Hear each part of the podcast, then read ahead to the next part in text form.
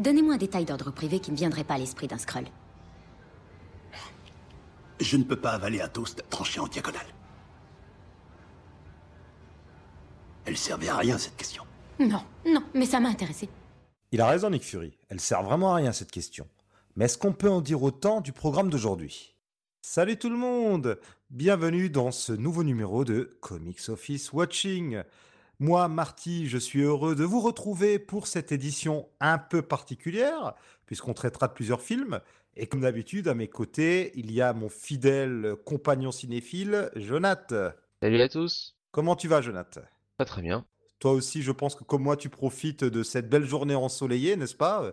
Enfermés que nous sommes euh, dans nos bureaux en train d'enregistrer euh, cette émission. oui, on peut le dire. Émission en plus euh, plusieurs fois spéciale puisque non seulement on va traiter de plusieurs films sortis il y a un moment, mais en plus elle est diffusée bien plus tard que le moment où on l'a enregistrée. Je pense qu'on va la diffuser d'ici un mois pendant notre pause estivale histoire que vous ayez quelque chose à vous mettre sous la dent ou plutôt dans les oreilles, alors que sur le site, l'activité a un peu ralenti. Sans plus attendre, on commence par notre premier challenger du jour. Donc, les méchants, ce sont les Skrulls. Et vous, vous êtes une crie. Une lignée de nobles guerriers. Héroïque. Noble guerrier héroïque.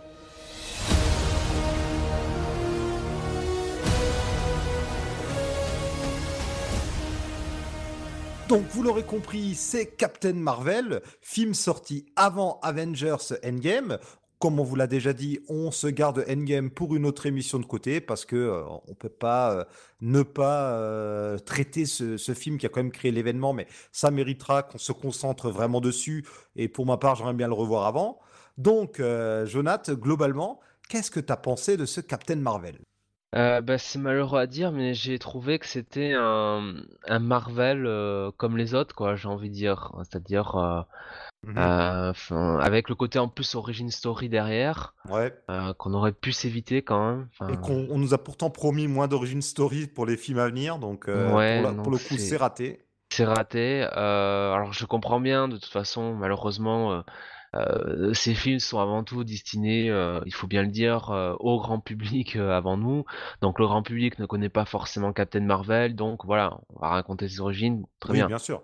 Surtout que c'est pas le Captain Marvel le plus iconique. Hein, on, on, y reviendra, je pense là-dessus. Mais voilà, quand tu arrives à une vingtaine de films Marvel, c'est vrai que ça devient quand même un petit peu agaçant. Et puis le film en lui-même, j'avoue, Bon, il est quand même, euh, il est pas, il est pas catastrophique. C'est pas, non, c'est pas, C'est pas tort non plus. Non, voilà, c'est, euh, ouais, non, c'est, c'est, pas tordeux non plus. Mais euh, voilà, je trouve que. Ou Iron Man 2 plutôt, parce que je fais partie moi des rares personnes qui aiment bien Thor 2 quand même. Donc bon. Ouais, donc on dira Iron Man 2 pour, pour, pour qu'on soit d'accord, mais. Pour la paix des ménages. Voilà, la paix des ménages, mais c'est vrai que c'est un film où finalement il se passe pas grand chose. Euh, et malheureusement, j'ai eu ce truc-là en le voyant. Euh, euh, je trouve particulièrement chiant, hein, pour ainsi dire, ces films qui finalement reposent plus sur des, des références, tu vois, bien appuyées. Donc là, en l'occurrence, sur les années 90, que mmh vraiment sur euh, bon, sur un bon scénario, des bons rebondissements, quoi. Parce que bon, moi, savoir que euh, on va me passer euh, Teen Spirit de, Nirvana, j'en ai un peu. Non, c'était Coma Suar. Et j'ai bien aimé, moi, justement, le Coma Suar, mais. Ah, Coma ouais, c'est vrai. Je, je dis Teen Spirit. Moi, c'est plus, le I'm Just a Girl que j'ai trouvé un peu trop forcé à la fin pour la bataille finale. Oui, là. On a compris que c'était euh, que Ouais, c'est Girl Power et. Bon, les mecs sont des bons, on a... Voilà, on and it's no big surprise. Don't you think I know exactly where I stand? This world is forcing me to hold your hand. Cause I'm just a girl, a little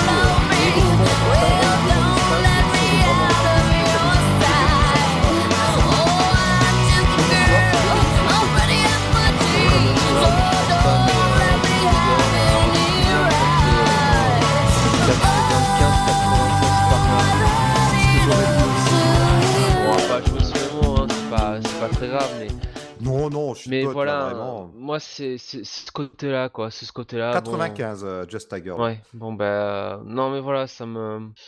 Bah, c'est l'année où se passe le film, il, euh, me semble. Oui, donc ça colle, bon. Mais, mais, Oui, mais, ça colle, mais oui. après, moi, c'est pas, pas tant le fait de, de. Est-ce que la chanson est de 96 ou 97 ou comme ça, c'était plus le côté. Ah, ben, pile poil la scène de baston, euh, quand elle passe à tabac tout le monde, on va lui mettre ça, quoi. Bon, c'est.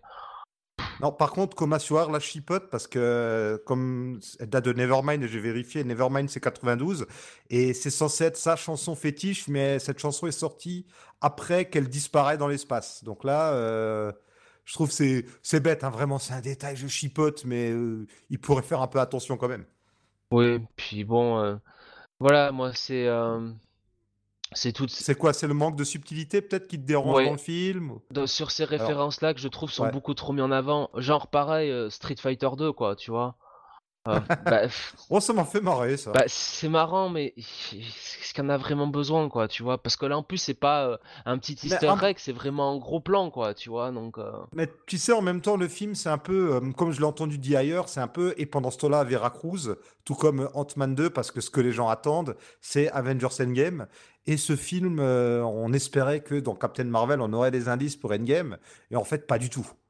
Donc, euh, c'est aussi ça un peu, c'est un peu un film d'attente, euh, et pour un film d'attente, en même temps, pour un film d'attente, vaut mieux qu'ils envoient peut-être pas non plus toute la sauce, vaut peut-être mieux qu'ils gardent les bonnes idées pour les films d'après. Mais moi, ce qui m'a dérangé un peu, c'est euh, le manque de subtilité pour certaines choses. Alors, je prends comme exemple euh, ma chère et tendre qui euh, n'est absolument pas film d'action, film de super-héros. Elle allait le voir avec moi un peu par défaut parce qu'on était quelque part, on avait que ça à foutre, bref. Et elle me dit, mais quand même, c'est ils prennent les gens pour des gogos parce que sur l'affiche, Carol Danvers, elle a son costume bleu et rouge. Euh, dans, au début, elle est euh, noir et vert. En plus, bleu et rouge, c'est plutôt positif. Noir et vert, c'est plutôt négatif. Et euh, on voit qu'elle change de couleur. Les autres restent euh, noir et vert. Enfin, on devine tout de suite qui seront finalement les méchants, qui sera la gentille. De ce côté-là, il n'y a pas non plus euh, de grosses prises de risque. Alors qu'on qu'on essaie de jouer un peu sur la subtilité de on lui lave le cerveau et tout, alors que non, dès le début, on voit que la Star Force, avec dirigée par Ian Rogue, interprétée par euh, Jude, Law? Ouais, Jude Law, voilà, euh, on se doute tout de suite que euh, ça, ça va être les. Finalement, ce seront vraiment les antagonistes. Par contre, ce que j'ai beaucoup apprécié, c'est euh, le fait qu'il y a un petit retournement de situation par rapport au Skrull. Ça, ça fait pour moi partie des très bonnes surprises du film. Oui, oui, oui. Euh, bah, de toute façon, on peut, peut le dire, hein, le podcast est spoiler. Oui, oui. Bien sûr, comme toujours, Comme hein, toujours. comme toujours, j'oublie de le dire au début. Voilà, et on, c'est et on 100% finit spoiler. par le dire quand il faut. Je, je vais faire du montage et je mettrai plutôt euh, que c'est 100% spoiler et du coup ce passage paraîtra bizarre à ceux qui nous Ça, écoutent. ça fera rire nos, nos auditeurs. Mais, euh, Oui, voilà. mais c'est vrai que bon, oui, ce petit retournement avec, euh, avec les Skrulls était pas, était pas mal du tout.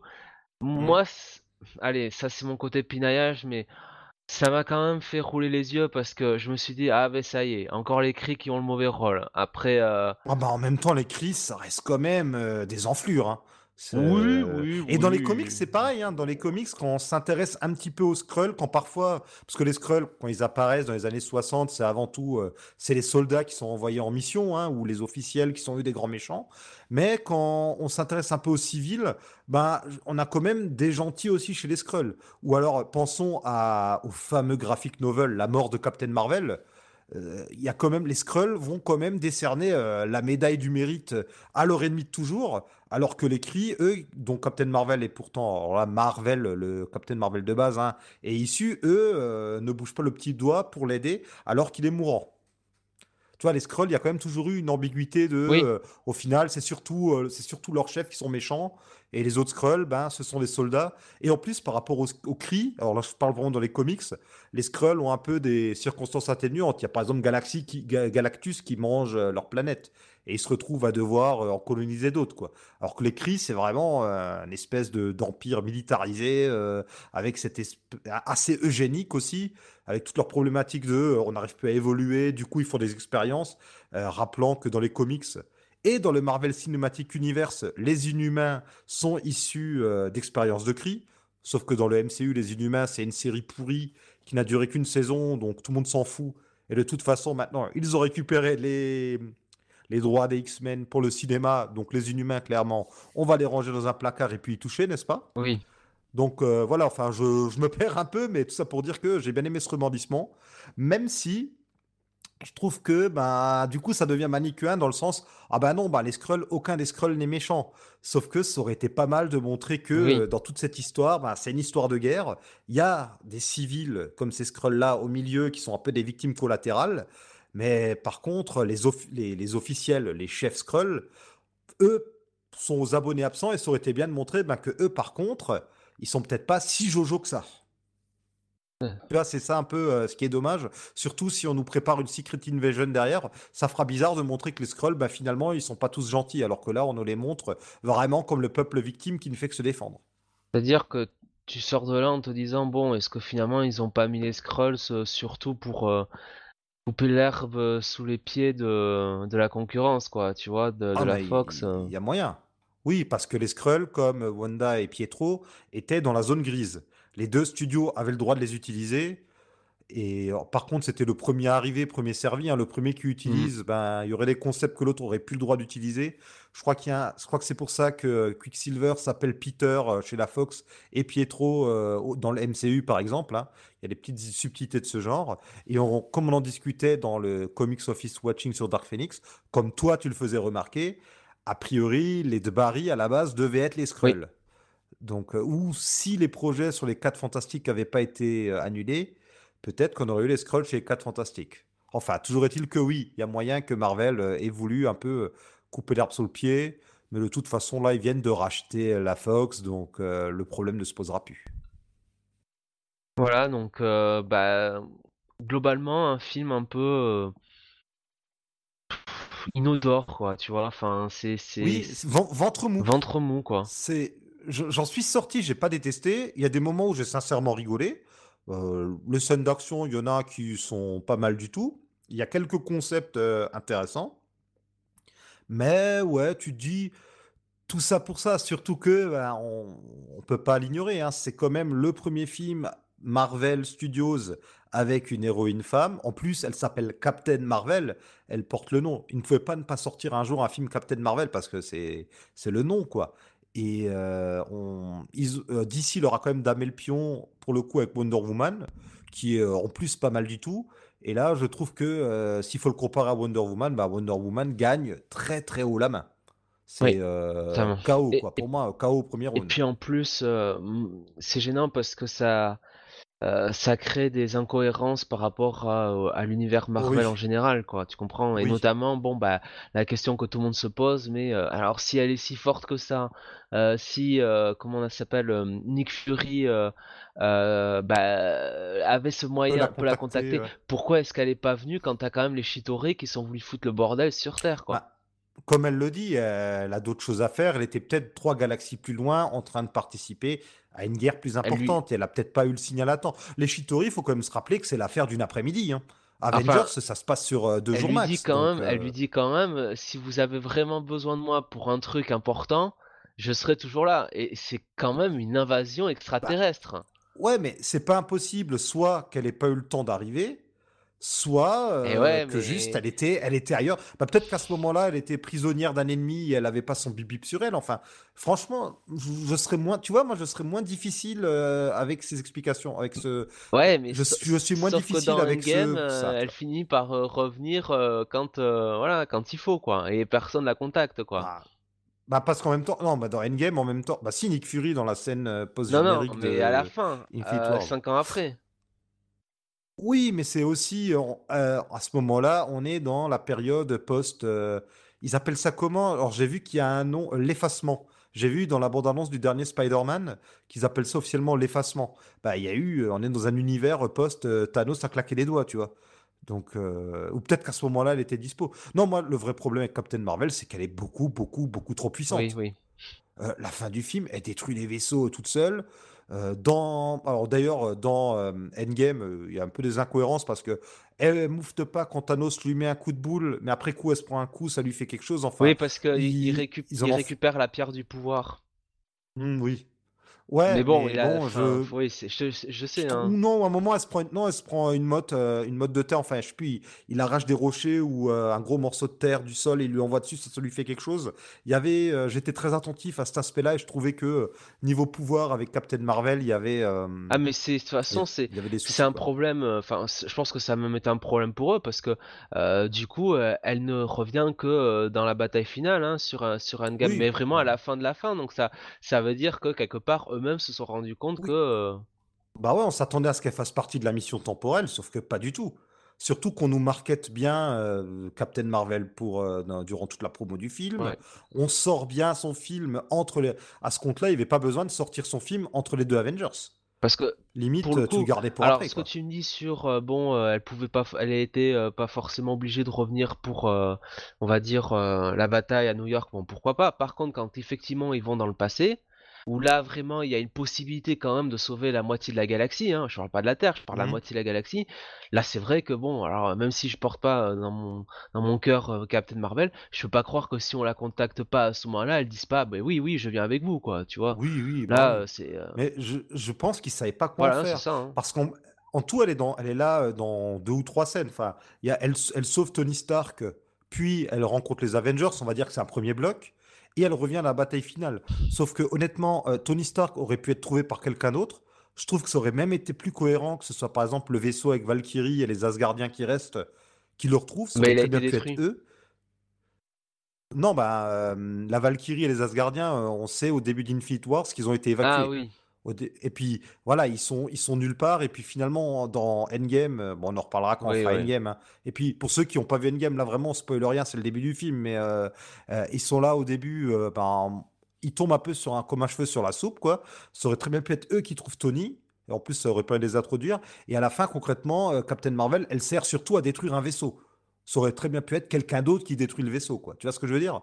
C'est tout ce que fait Captain Marvel dans le film euh, Endgame aurait pu être fait par Et quelqu'un même d'autre. euh, sa, enfin, sa surpuissance, si on reste sur son film proper, hein, euh, sa Mm. surpuissance, c'est vrai que ça, ça casse la tension, quoi. Tu vois, il y y a aucune Ouais. tension dans le, le climax de ce film, quoi. Ça, ça fait une belle scène de destruction à la fin, mais On n'y croit pas, euh, quoi.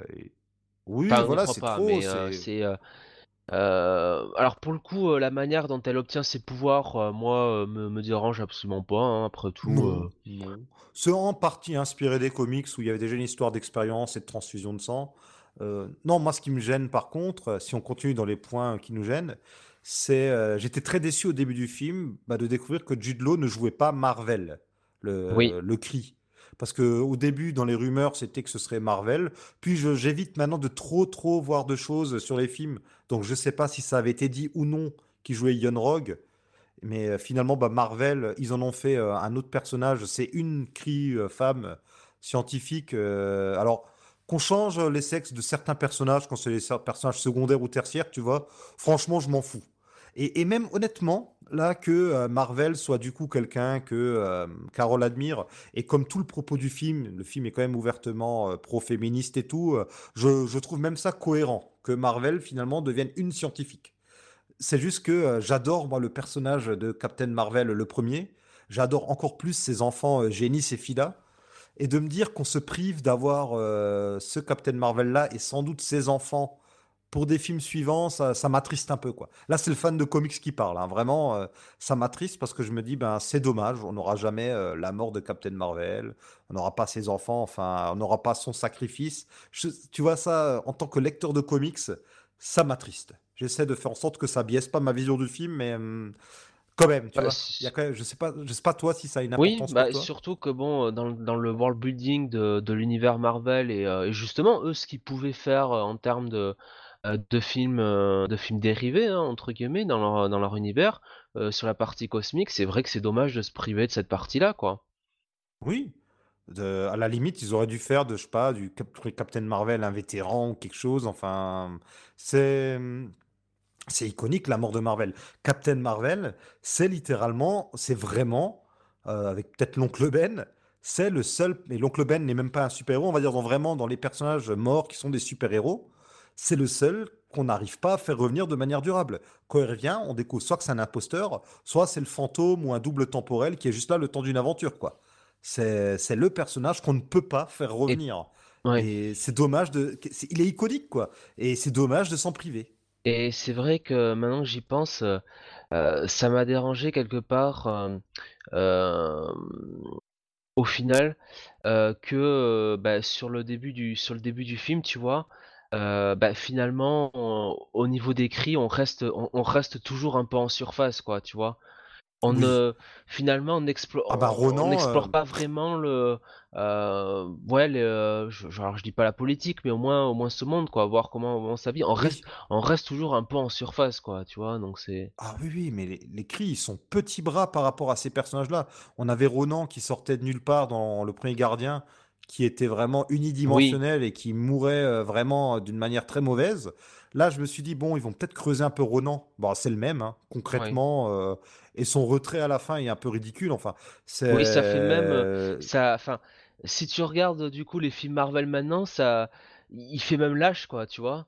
Ce qui casse un peu oui. le le côté, Ronan un peu, je vais pas dire bagarreur, mais dans Guardian of Galaxy où on sent quand même qu'il a l'air un peu, un peu plus proactif, Bah, quoi. Oui, bah, il a souffert de, des guerres des cris contre à peu près tout le monde, on a l'impression. Et euh, bah, ouais, sauf que le personnage est très plat dès le début, et la fin fait très pilote de série télé. hein. C'est euh, le perso ou fin de saison, quoi. Le personnage euh, héros, l'héroïne, débloque tous ses pouvoirs, et le grand méchant, alors il y a le méchant euh, Yonrog qui lui est battu, et le grand méchant la menace derrière, dit Hum, Nous nous retirons, mais nous reviendrons. Tu vois, Oui et ils ne c'est reviennent et ils ne reviennent ils ne reviennent jamais, quoi, au final. C'est non, ou alors on ne sait pas le deuxième Captain Marvel parce qu'il y aura sans doute un deuxième Captain Marvel. Est-ce qu'il sera euh, dans les années suivantes ou est-ce qu'il sera de nos jours? On ne compliqué, sait quoi, pas. enfin et ils ils trouveront Je sais. toujours un moyen, mais bon, heu, c'est, heu, c'est de la Bah puis gymnastique après à faire dans l'esprit, quoi, parce que oui voilà. euh, bah alors euh, alors attends, on revient. Je vais juste donner un. Je vais juste dire autre chose et on revient sur ça. Euh, déjà le 2, ben, j'ai peur que le 2 ce soit euh, on fait perdre euh, ses pouvoirs à Captain Marvel parce qu'elle est trop puissante et sinon on sait pas quoi faire avec elle. Et puis, comme tu dis, au niveau chronologie, alors moi, le Tesseract, je ne savais même pas que le Shield ne l'avait pas à ce moment-là. J'y comprends plus rien au Tesseract. C'est... J'ai l'impression que le Tesseract, c'est un objet victime de son succès, parce que c'était vraiment le premier objet emblématique du MCU. Il y avait un coffret collector des DVD où c'était euh, la mallette avec le Tesseract. Alors, je sais pas, ils se sont sentis obligés de le remettre. Bon, pourquoi pas, mais euh, du coup, on s'y perd un peu, vaut mieux. euh, c'est peut-être cohérent, hein, mais sur le coup, euh, j'étais un peu paumé, quoi. Et ouais, enfin, va falloir arrêter de faire trop de films quand même dans le passé comme ça, parce qu'à force, ça crée plus d'incohérence que, mmh. qu'autre chose, quoi. Et en plus, ça nous révèle des choses. Bon, c'est comme ça que Nick Fury a eu l'idée d'appeler ça euh, l'initiative des Vengeurs. Bon, alors pourquoi Vengeurs Je vois pas. euh, Sur le coup, il fait euh, The Protector Initiative. D'ailleurs, sans doute, euh, clin d'œil au premier Captain Marvel qui avait le titre de Protecteur de l'univers. Euh, je vois pas pourquoi euh, il appellerait ça les Vengeurs plutôt que les Protecteurs, parce que finalement, euh, Protecteur, ça conviendrait mieux. hein. Un Vengeur, c'est quand même quelqu'un qui peut souvent être dans l'illégitimité. hein, se venger, c'est pas censé être bien. Et elle est plus protectrice parce qu'elle dit euh, Je reviendrai si vous de moi et je vais aller protéger l'univers. Donc c'est une protectrice, donc je, je comprends pas. Bon, au moins le film nous dit, euh, nous dit pourquoi Nick Fury euh, dit à Iron Man qu'il y a d'autres êtres surpuissants qui existent. Parce qu'à ce moment, finalement, à part Hulk, il n'y en a pas vraiment d'autres à ce moment-là dans Iron Man 1. hein. Donc, et euh, autre chose, au niveau de la mythologie du MCU, on a l'origine de l'œil de Nick Fury. Enfin, ou plutôt de la perte de l'œil de Nick Fury. Ouais. Et oh là là, quelle origine, quoi. Mais, oh, oh non. Enfin, c'est nul. Oui, c'est Non, je sais pas ce que t'en ah oui, penses. ah mais C'est cheap, hein. c'est cheap au possible, hein. Ah non. Et puis surtout que le chat lui griffe l'œil, ok, mais qu'en plus ils sont en train de manger. Ça va votre œil? Oh, ça va, ça s'infecte un peu, mais ça devrait aller. Mais mec, t'es en train de le perdre ton œil. Oui, Enfin, ça n'a aucun sens et puis encore une fois, ça ça casse un peu la la mystique autour de de Nick Fury, quoi, tu vois? Ah mais et totalement. Ou alors il aurait pu le perdre pendant la bataille, mais ouais, et puis c'est la blague de trop. Alors là, des blagounettes, il y en a plein voilà, pendant les beh, combats. Il y en a aussi, beaucoup, beaucoup ça, trop. C'est trop, trop, trop, trop, trop de blagues en permanence, quoi et même Oui. avec, heu, avec les Skrulls qui pourtant, bon, heu, on comprend bien qu'ils ont pas la vie facile, quoi donc c'est, heu, Mhm. oui, c'est trop, quoi. C'est beaucoup trop. Oui. Bah, le, le personnage de Talos, C'est qui? C'est, euh, Ben Mendelsohn qui le joue, je crois. Alors il est il est rigolo avec son air un peu, je veux dire pas débonnaire, mais un peu décontracté. C'est un peu le méchant, ouais, ouais, il fait c'est un peu Hans Gruber, en fait. C'est, euh, il fait des blagues, il est un peu charmeur, mais tu te dis, alors ça, c'est, ça rend le personnage intéressant, mais en même temps, ça colle pas trop avec son background aussi, quoi. Tu te dis, mais vu ce qu'il est en train de vivre, il devrait euh, pas être mmh. en, train de blaguer autant. C'est, c'est ça. Et puis euh, là, le, donc le chat qui est le Flerken, là, l'extraterrestre, c'est vraiment la blague de trop. Ça, ouais, ouais, ouais. Et puis ça revient en plus, donc. Ouais, c'est, c'est poussif. Par contre, il y a un dialogue que j'ai trouvé super cool, c'est quand Yon Rogue, à la fin, dit à Carol Danvers Viens, bats-toi, bats-toi comme je te l'ai appris, machin, viens, on, règle ça d'homme à homme, j'ai envie de dire. Et que non, elle lui balance une rafale dans la gueule parce qu'elle lui doit rien. Ça, j'ai trouvé que c'était bien, tu vois. Là, j'y vois pas une blague de plus. Là, je vois vraiment, genre, mais non. C'est tu ne me manipules plus, je me suis émancipé et j'ai pas à me rabaisser parce que tu te sens rabaissé par rapport à moi. Enfin, tu sais que j'ai l'ascendant sur toi, donc je vais pas me mettre à égalité entre guillemets juste pour te donner une chance de gagner. Il n'y a, bah, aucune noblesse à faire ça. Ça, j'ai trouvé ce genre de ce genre de dialogue, de toute façon, c'est c'est enfin comment dire, c'est mauvais de toute façon parce que soit si tu veux, le gentil entre guillemets tombe dans le piège et passe pour un con, euh, soit le méchant euh, se fait avoir et il passe surtout euh, pour un guignol, quoi, tu vois. Je pense que à ce degré-là, un gars comme, comme le perso de Jude Law, qui, bon, on, sent bien que c'est un commandant d'écrit, donc il en a vu quand même des vertes et des pas mûres.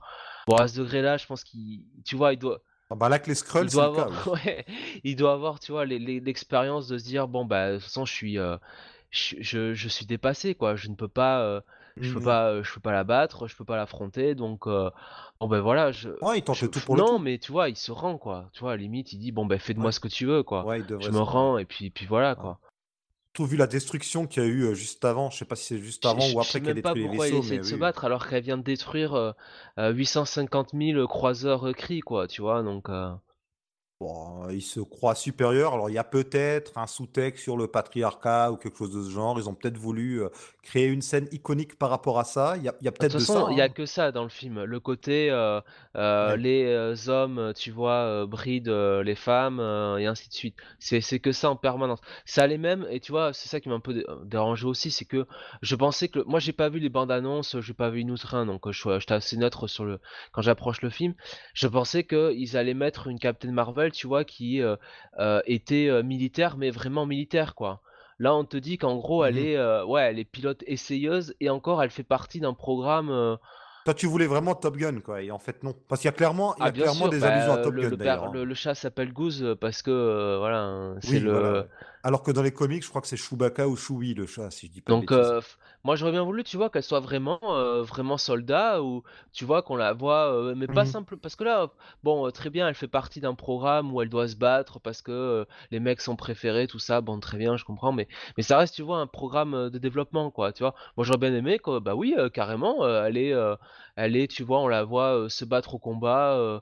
Alors peut-être pas faire Top Gun tout le temps, mais juste une, une scène au départ où on comprend bien, bah, oui, que c'est une militaire, que voilà, euh, et qu'elle est respectée, quoi. Et au corps à corps, elle était, euh, qu'elle était badass au corps à corps avant de rencontrer Yon Rogue, en fait, que déjà avant. Oui. Voilà, ou, ou même euh, que, enfin voilà, qu'elle était, elle était respectée pour son combat aérien, qu'il n'y avait pas de problème, tu vois. Enfin, pas nous faire encore le, enfin, je dirais le, le pathos sur, hein, vous comprenez, dans l'armée, enfin.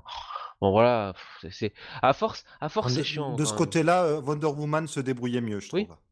Bon, là, par contre, où certains ont été déçus aussi, c'est que on a donc euh, le personnage de Monica Rambeau, la deuxième Captain Marvel des comics, qui est ici enfant, et euh, Carol Danvers est la meilleure amie de sa mère.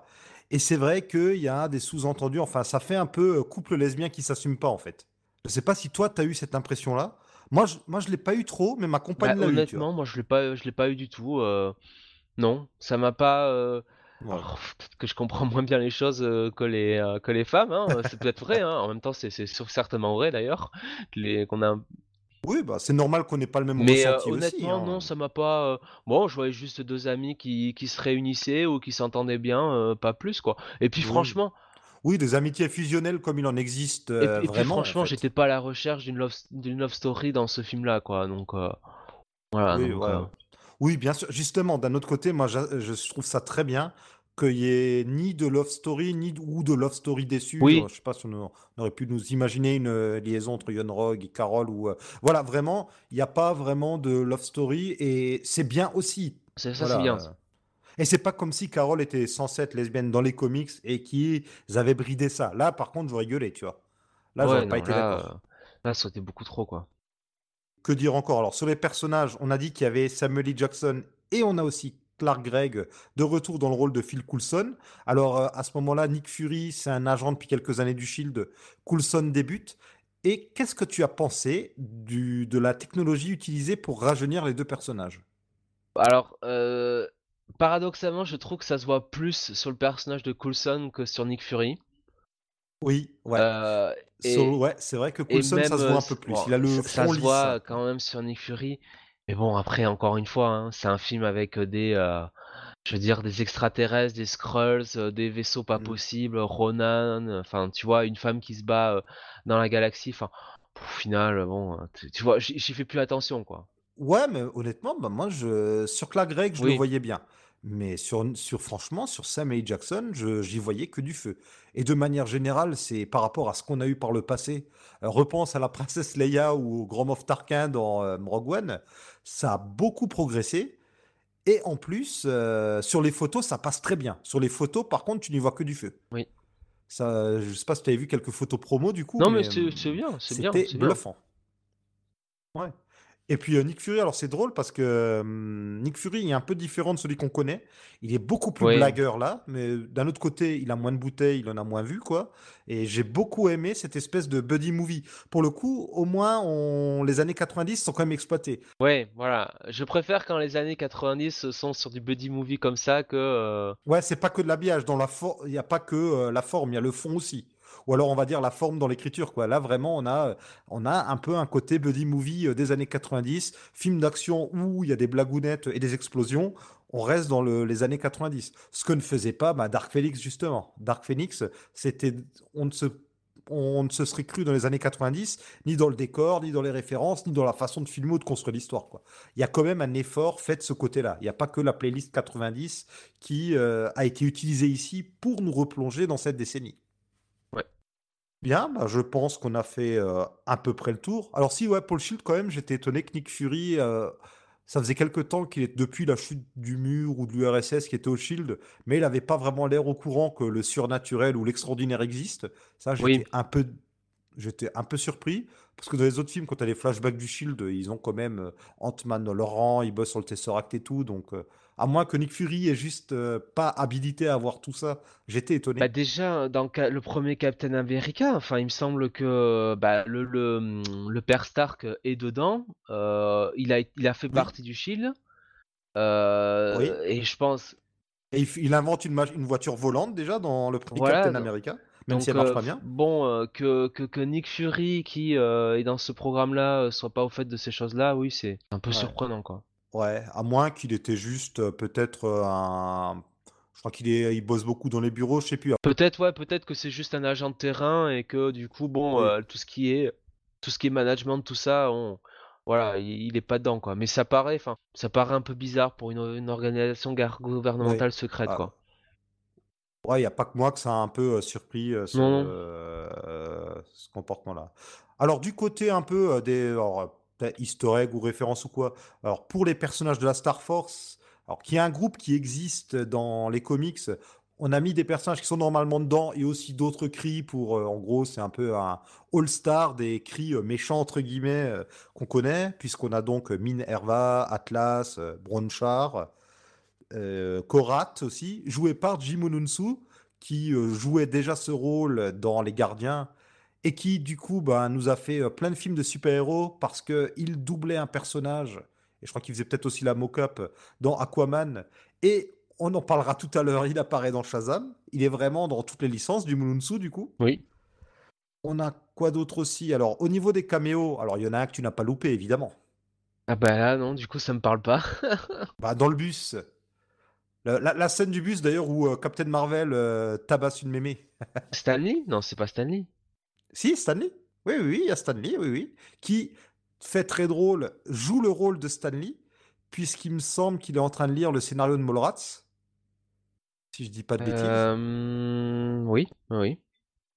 Oui, si, si, il est en train de répéter son rôle euh, de Mallrats. Donc, euh, puis il y a Brie Larson qui a un petit euh, sourire bienveillant en le regardant. Enfin, il y a un petit truc. Enfin voilà, on sent que ils ont voulu faire quelque chose d'un peu méta. Et vu que c'est finalement, je crois, le dernier caméo qu'il a tourné, ben ça donne une petite euh, saveur particulière à cette apparition. Même s'il a encore un caméo ensuite dans euh, Endgame, ben c'est quand même ce caméo-là qui a été tourné en dernier. D'ailleurs, j'ouvre une parenthèse, j'ai découvert récemment que Captain Marvel a été tourné après Endgame et que donc l'apparition de Brie Larson dans Endgame a été tournée bah, avant qu'elle fasse Captain Marvel. Ce qui peut peut-être aussi expliquer euh, des différences dans son interprétation, même si dans Endgame tu te dis bah il s'est passé 20 ans, c'est normal qu'elle ait changé quoi. Et, et en parlant de, de, de Brie Larson, euh, euh, je, je, enfin, je vais pas dire que le costume était trop grand pour elle, mais j'avoue qu'elle m'a pas transporté, quoi. Honnêtement, tu vois, et tu Ouais, parlais de, de Wonder Woman et de Gal Gadot. Autant Gal Gadot, c'est vraiment, ouais, elle en impose. Ah ouais, Wonder non, mais elle Woman. en impose, elle a un, elle a un sacré charisme. Et des euh, BVS, hein. Elle a de la, pré- la présence quoi. C'est, elle est là, elle crève l'écran c'est vrai que bon, euh, Brie Larson, alors c'est peut-être la manière aussi dont écrit le personnage, parce que le personnage est quand même assez euh, euh, C'est un peu bizarre, elle a un côté un peu au- un hautain. peu hautain, quoi. Notamment Un- quand elle donne son, quand elle donne le blouson à la petite fille ou qu'elle récupère le blouson, elle la regarde. Enfin, c'est trop bizarre. Tu sais pas si elle la regarde avec fierté ou si elle la prend un peu de haut. C'est, tu- est-ce que c'est Brie Larson qui sait pas comment appréhender le personnage? Est-ce qu'elle a été mal diri- dirigée? C'est un peu J'ai bizarre. pas, enfin honnêtement, je l'ai pas trouvé, euh, euh, je l'ai ni trouvé euh, hyper charismatique, tu vois, limite sur son piédestal, tu vois, inatteignable, ni tu vois Mhm. très, comment dire, euh, très bon enfant, enfin quelqu'un qu'on a envie de supporter, quoi. J'ai trouvé, euh, Ouais. bon, c'est probablement la manière dont, dont écrit le personnage, mais euh, je sais pas. Peut-être, ouais. On verra pour la suite. D'ailleurs, c'est bizarre parce que, alors, je sais pas si c'est juste moi qui étais fatigué ou quoi. Elle m'avait l'air, elle avait l'air d'être un peu plus vieille entre guillemets, euh, plus âgée dans Endgame. Alors, je sais pas. Est-ce qu'ils ont essayé de vieillir le perso entre les deux films ou au contraire non? C'est, ils essaient rien et de par ses pouvoirs, elle vieillit pas. C'est, c'est un peu bizarre. C'est aussi ça les limites. Ça dépend, ça peut dépendre du maquillage aussi des fois. Ouais, je sais pas, ouais, bah, je sais pas si du coup ses pouvoirs lui donnent aussi une longévité ou une jeunesse euh, qui perdure. C'est un peu de ce côté-là, ils sont, ils ont pas trop statué. On verra. euh, Bon, de toute façon, là, euh, niveau timeline, avec les sauts de 5 ans dans le temps, tout ça, ça devient un peu le bazar, l'univers Marvel. Et ce que je voulais dire au niveau euh, des hum, caméos, Oui, pour revenir juste là-dessus, on, on a Kelly Sue Oui, qui joue aussi une oui, passagère du métro. je- eh ben, elle pour le coup, je l'ai reconnue. Ah, bah moi je l'avais pas vu, tu vois. Bah, c'est la coupe de cheveux, hein, donc euh, euh, du coup, Oui, c'est vrai qu'elle a, elle a les cheveux roses, je crois de comics, non? euh, Ou... ou elle avait les cheveux roses, je sais plus si c'est elle les a, bon, elle les a plus, non, qu'on appelle ça rouge un peu, enfin pas, Rouge, rou- oui. enfin non, euh, roux mais très, très roux foncé quoi, rouge un peu pét, ouais, rouge un peu pétard quoi, Oui, enfin. ouais. euh, Mais c'est vrai que quand on a vu une photo de Casey DeConnick, sa coupe de cheveux souvent marque. Enfin, on dit ça sans critique, hein, Non, c'est c'est surtout la fait, couleur quoi. en fait, sur la couleur. Oui, la couleur, oui, oui, oui. Et euh, c'est facile de la, la repérer quand on sait qu'elle est dedans. Moi, je n'ai pas fait gaffe. Quand je reverrai le film un jour, même si euh, je vais pas me précipiter pour le revoir, peut-être que je la verrai. Donc voilà, au final, euh, film moyen, je pense qu'on peut être d'accord tous les deux Oui, là-dessus. ni, euh, ni un désastre, euh, ni un chef-d'œuvre, un film lambda, j'ai envie de dire, du, du, du MCU, quoi. Ouais, voilà, ouais. Si je devais faire un top 10 du MCU, je suis, je pense que je le mettrais même pas dedans, quoi. Il devrait arriver 11e, 12e. euh. Pour moi, euh, sur les films qui sont sortis récemment du MCU, j'avais préféré Ant-Man 2, par exemple. Ah oui, carrément. Ah mais et justement, bah moi les films Ant-Man, je me rends compte que parmi ceux que je reverrai avec plaisir, ils sont dedans. C'est des vrais, parce que c'est des vrais stand-alone déjà, quelque part. Ouais, parce que ce sont des vrais films Ils entiers, peuvent, ouais. euh, peuvent être regardés sans vraiment rater les autres films. Et puis même, euh, il y a, euh, il y a un côté, bon, on sait qu'on fait pas du grand cinéma, mais on l'assume, quoi. Et, on- et en fait, on s'éclate. Et c'est vrai que, voilà, Bah il est sincère, ils sont est sincères généreux, les ils sont films généreux, Ant-Man. quoi. Et pourtant, c'est un film Oui, malade le premier. oui.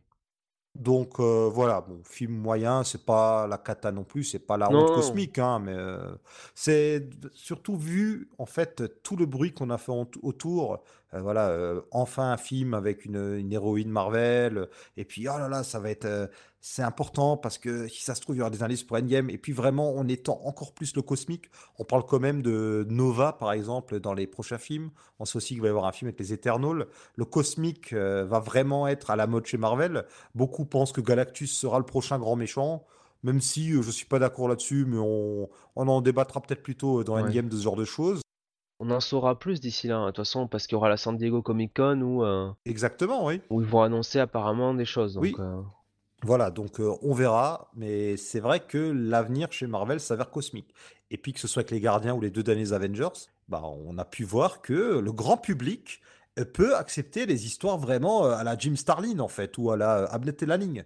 Que vraiment on peut. Donc allez-y Marvel, mais par pitié, adaptez quand même correctement les histoires Oui, que et vous puis utilisez. réduisez la voilure sur l'humour, euh, voilà, et ça aussi.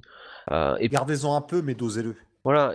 Et puis bon, ils ont quand même, euh, je dirais, euh, les X-Men hein, qui vont arriver dans leur giron.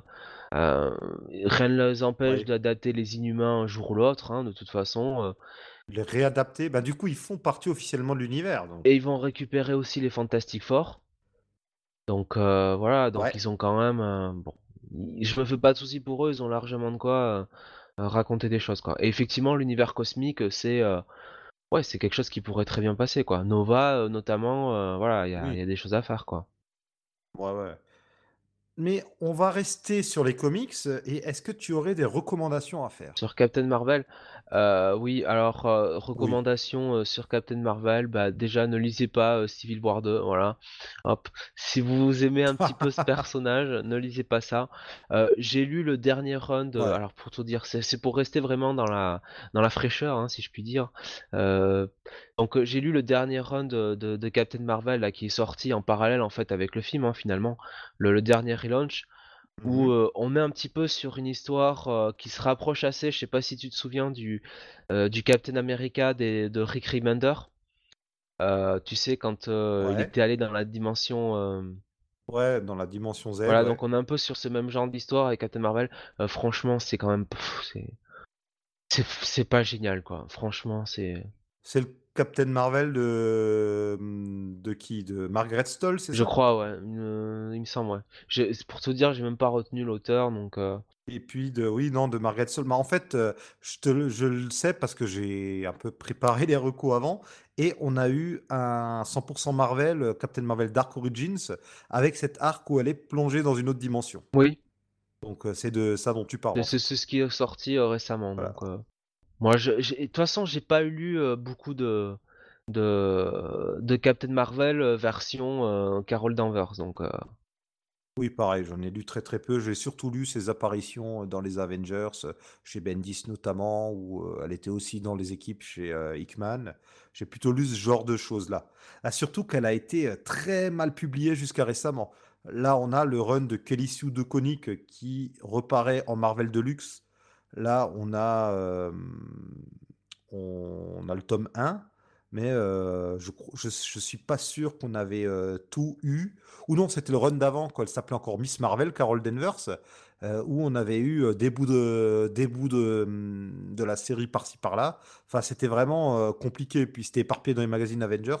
Là, on commence quand même à avoir vraiment euh, des collections sur Captain Marvel ou sur Carol Danvers qui vont nous permettre de suivre un petit peu sa carrière plus c'est-à-dire que depuis qu'ils essayent quand même d'imposer Cap- Ca- Cap- Carol Danvers en Captain Marvel et en, on va dire, grand personnage de leur univers, euh, donc à peu près, je pense, au tournant des années 2010, hein, vers 2011-2012, c'est vrai que malheureusement pour elle, elle a rarement été servie par un vrai run marquant, tu vois.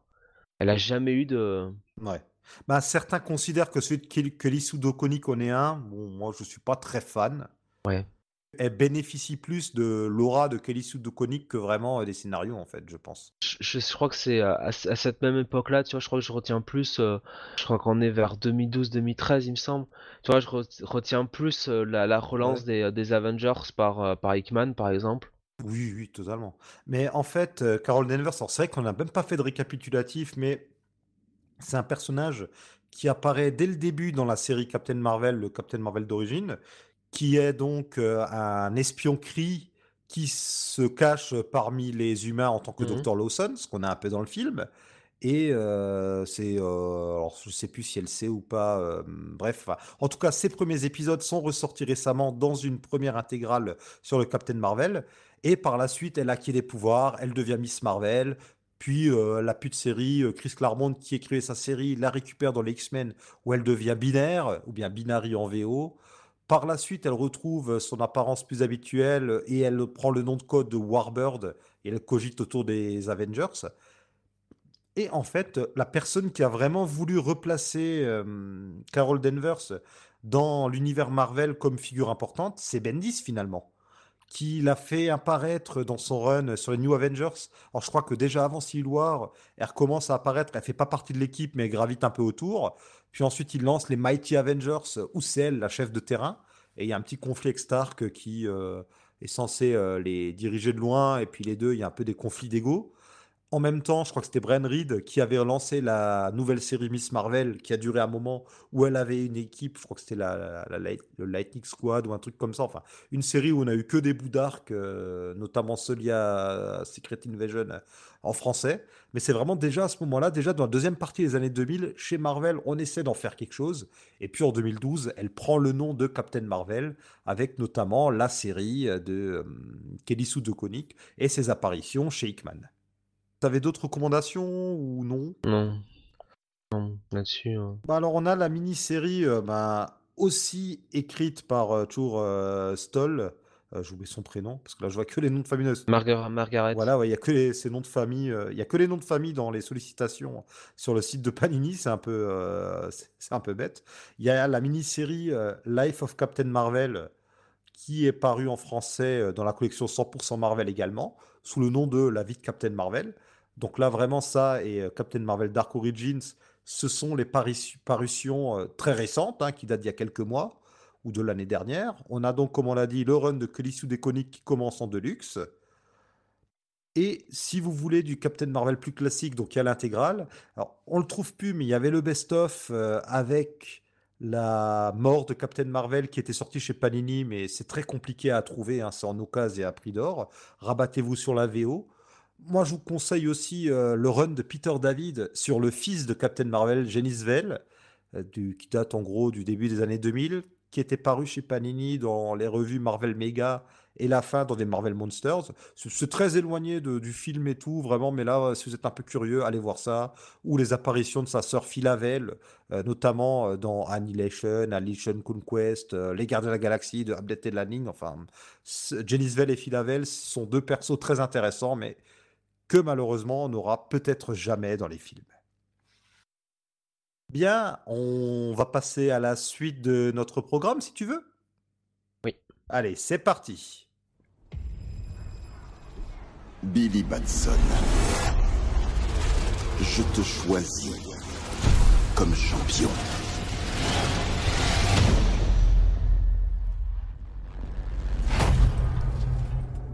Y a quelqu'un? Prononce mon nom pour que mes pouvoirs se répandent en toi. Monsieur, je connais pas votre nom. Shazam. Quoi, sérieux Ok Shazam Autre maison d'édition, mais toujours un Captain Marvel, puisqu'on va parler du Captain Marvel de DC avec Shazam. Et oui, à la base, Shazam s'appelait Captain Marvel. C'est un personnage qui apparaît dans Wiz Comics 2 en 1940. Et vous allez vous dire, oh bah ils sont pas fous les Marvel, hein, ils ont quand même euh, copié le nom d'un personnage pour en créer un. Sauf que ce Captain Marvel était lui-même la copie de quelqu'un. Est-ce que tu sais de qui, Jonathan? Euh. Bah non. ah, quand même, un- franchement, tu vois pas un grand gaillard comme ça avec une cape, une coupe de cheveux euh, assez courte? Non, Superman. Ah oui. Captain Marvel est un plagiat de Non, Superman. je. Je. Je, je blague, hein, évidemment. Je. J'essaie de faire de l'humour raté, mais.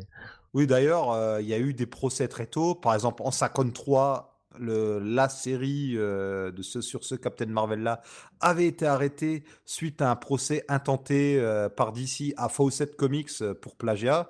C'est un personnage où il y a eu des problèmes de droit. DC va récupérer les droits de, des personnages Fawcett. Alors, ils vont pas tout de suite les publier. Je crois qu'il est publié à partir du début 70. Mais avant ça, Marvel avait déjà sorti leur Captain Marvel à eux va y avoir un nouveau procès qui va décider que Marvel a le droit de sortir des titres qui s'appellent Captain Marvel. Par contre, d'ici, ils n'ont pas le droit d'appeler leur série Captain Marvel. C'est pour ça que ça s'appelle toujours Shazam, Power of Shazam, etc. Bon, au début, ils avaient quand même marqué euh, le Captain Marvel originel sur leur première publication. Et d'ailleurs, il y a une. Euh, alors, c'est plus à l'état de la rumeur parce que j'ai jamais vu quelqu'un le prouver noir sur blanc. Mais visiblement, euh, si Marvel, pendant des années, sortait des one-shots, des mini-séries ou des séries qui marchaient pas euh, assez régulièrement euh, avec le nom Captain Marvel dedans, c'était pour garder le copyright, visiblement, pour pouvoir sortir des publications qui s'appellent comme ça. Bref, toujours est-il que chez DC, on décide en 2011, au moment où de reboot l'univers avec les New 52, que dorénavant, le personnage ne s'appellerait plus Captain Marvel, mais s'appellerait Shazam. Shazam, qui était le nom du sorcier avant, le sorcier qui donne ses pouvoirs, qui maintenant, je crois, ne s'appelle plus que seulement euh, le sorcier. Enfin, il y a tout un embryrio. Et surtout, c'est un peu euh, bizarre parce que euh, Shazam se transforme en criant Shazam. Donc, du coup, il peut pas donner son nom, son nom aux gens quand, quand, il parle avec des gens. Quoi. C'est, c'est un peu bizarre comme situation. En plus, on a... Ouais, c'est capillotracté. Ouais, oui, en plus, on avait euh, Captain Marvel Junior, Marie Marvel, enfin, tous ces personnages autour, euh, sur qui ça a un impact aussi. C'est, c'est, c'est un peu bizarre. Euh, à leur place, à la place de DC, bon, je vais faire un peu mon, mon, vieux fanboy, mais je pense qu'ils auraient dû tout simplement le renommer. Par exemple, je sais pas, Captain Thunder, c'est comme ça qu'il s'appelle, je crois, de l'univers Flashpoint. Ça aurait été pas mal. Ça aurait... enfin, ils auraient dû tout simplement lui donner un autre nom. Et d'ailleurs, dans le film, il joue beaucoup sur le fait que le personnage n'arrive pas à se décider d'un nom. Et c'est pas réglé à la fin du film d'ailleurs. Non.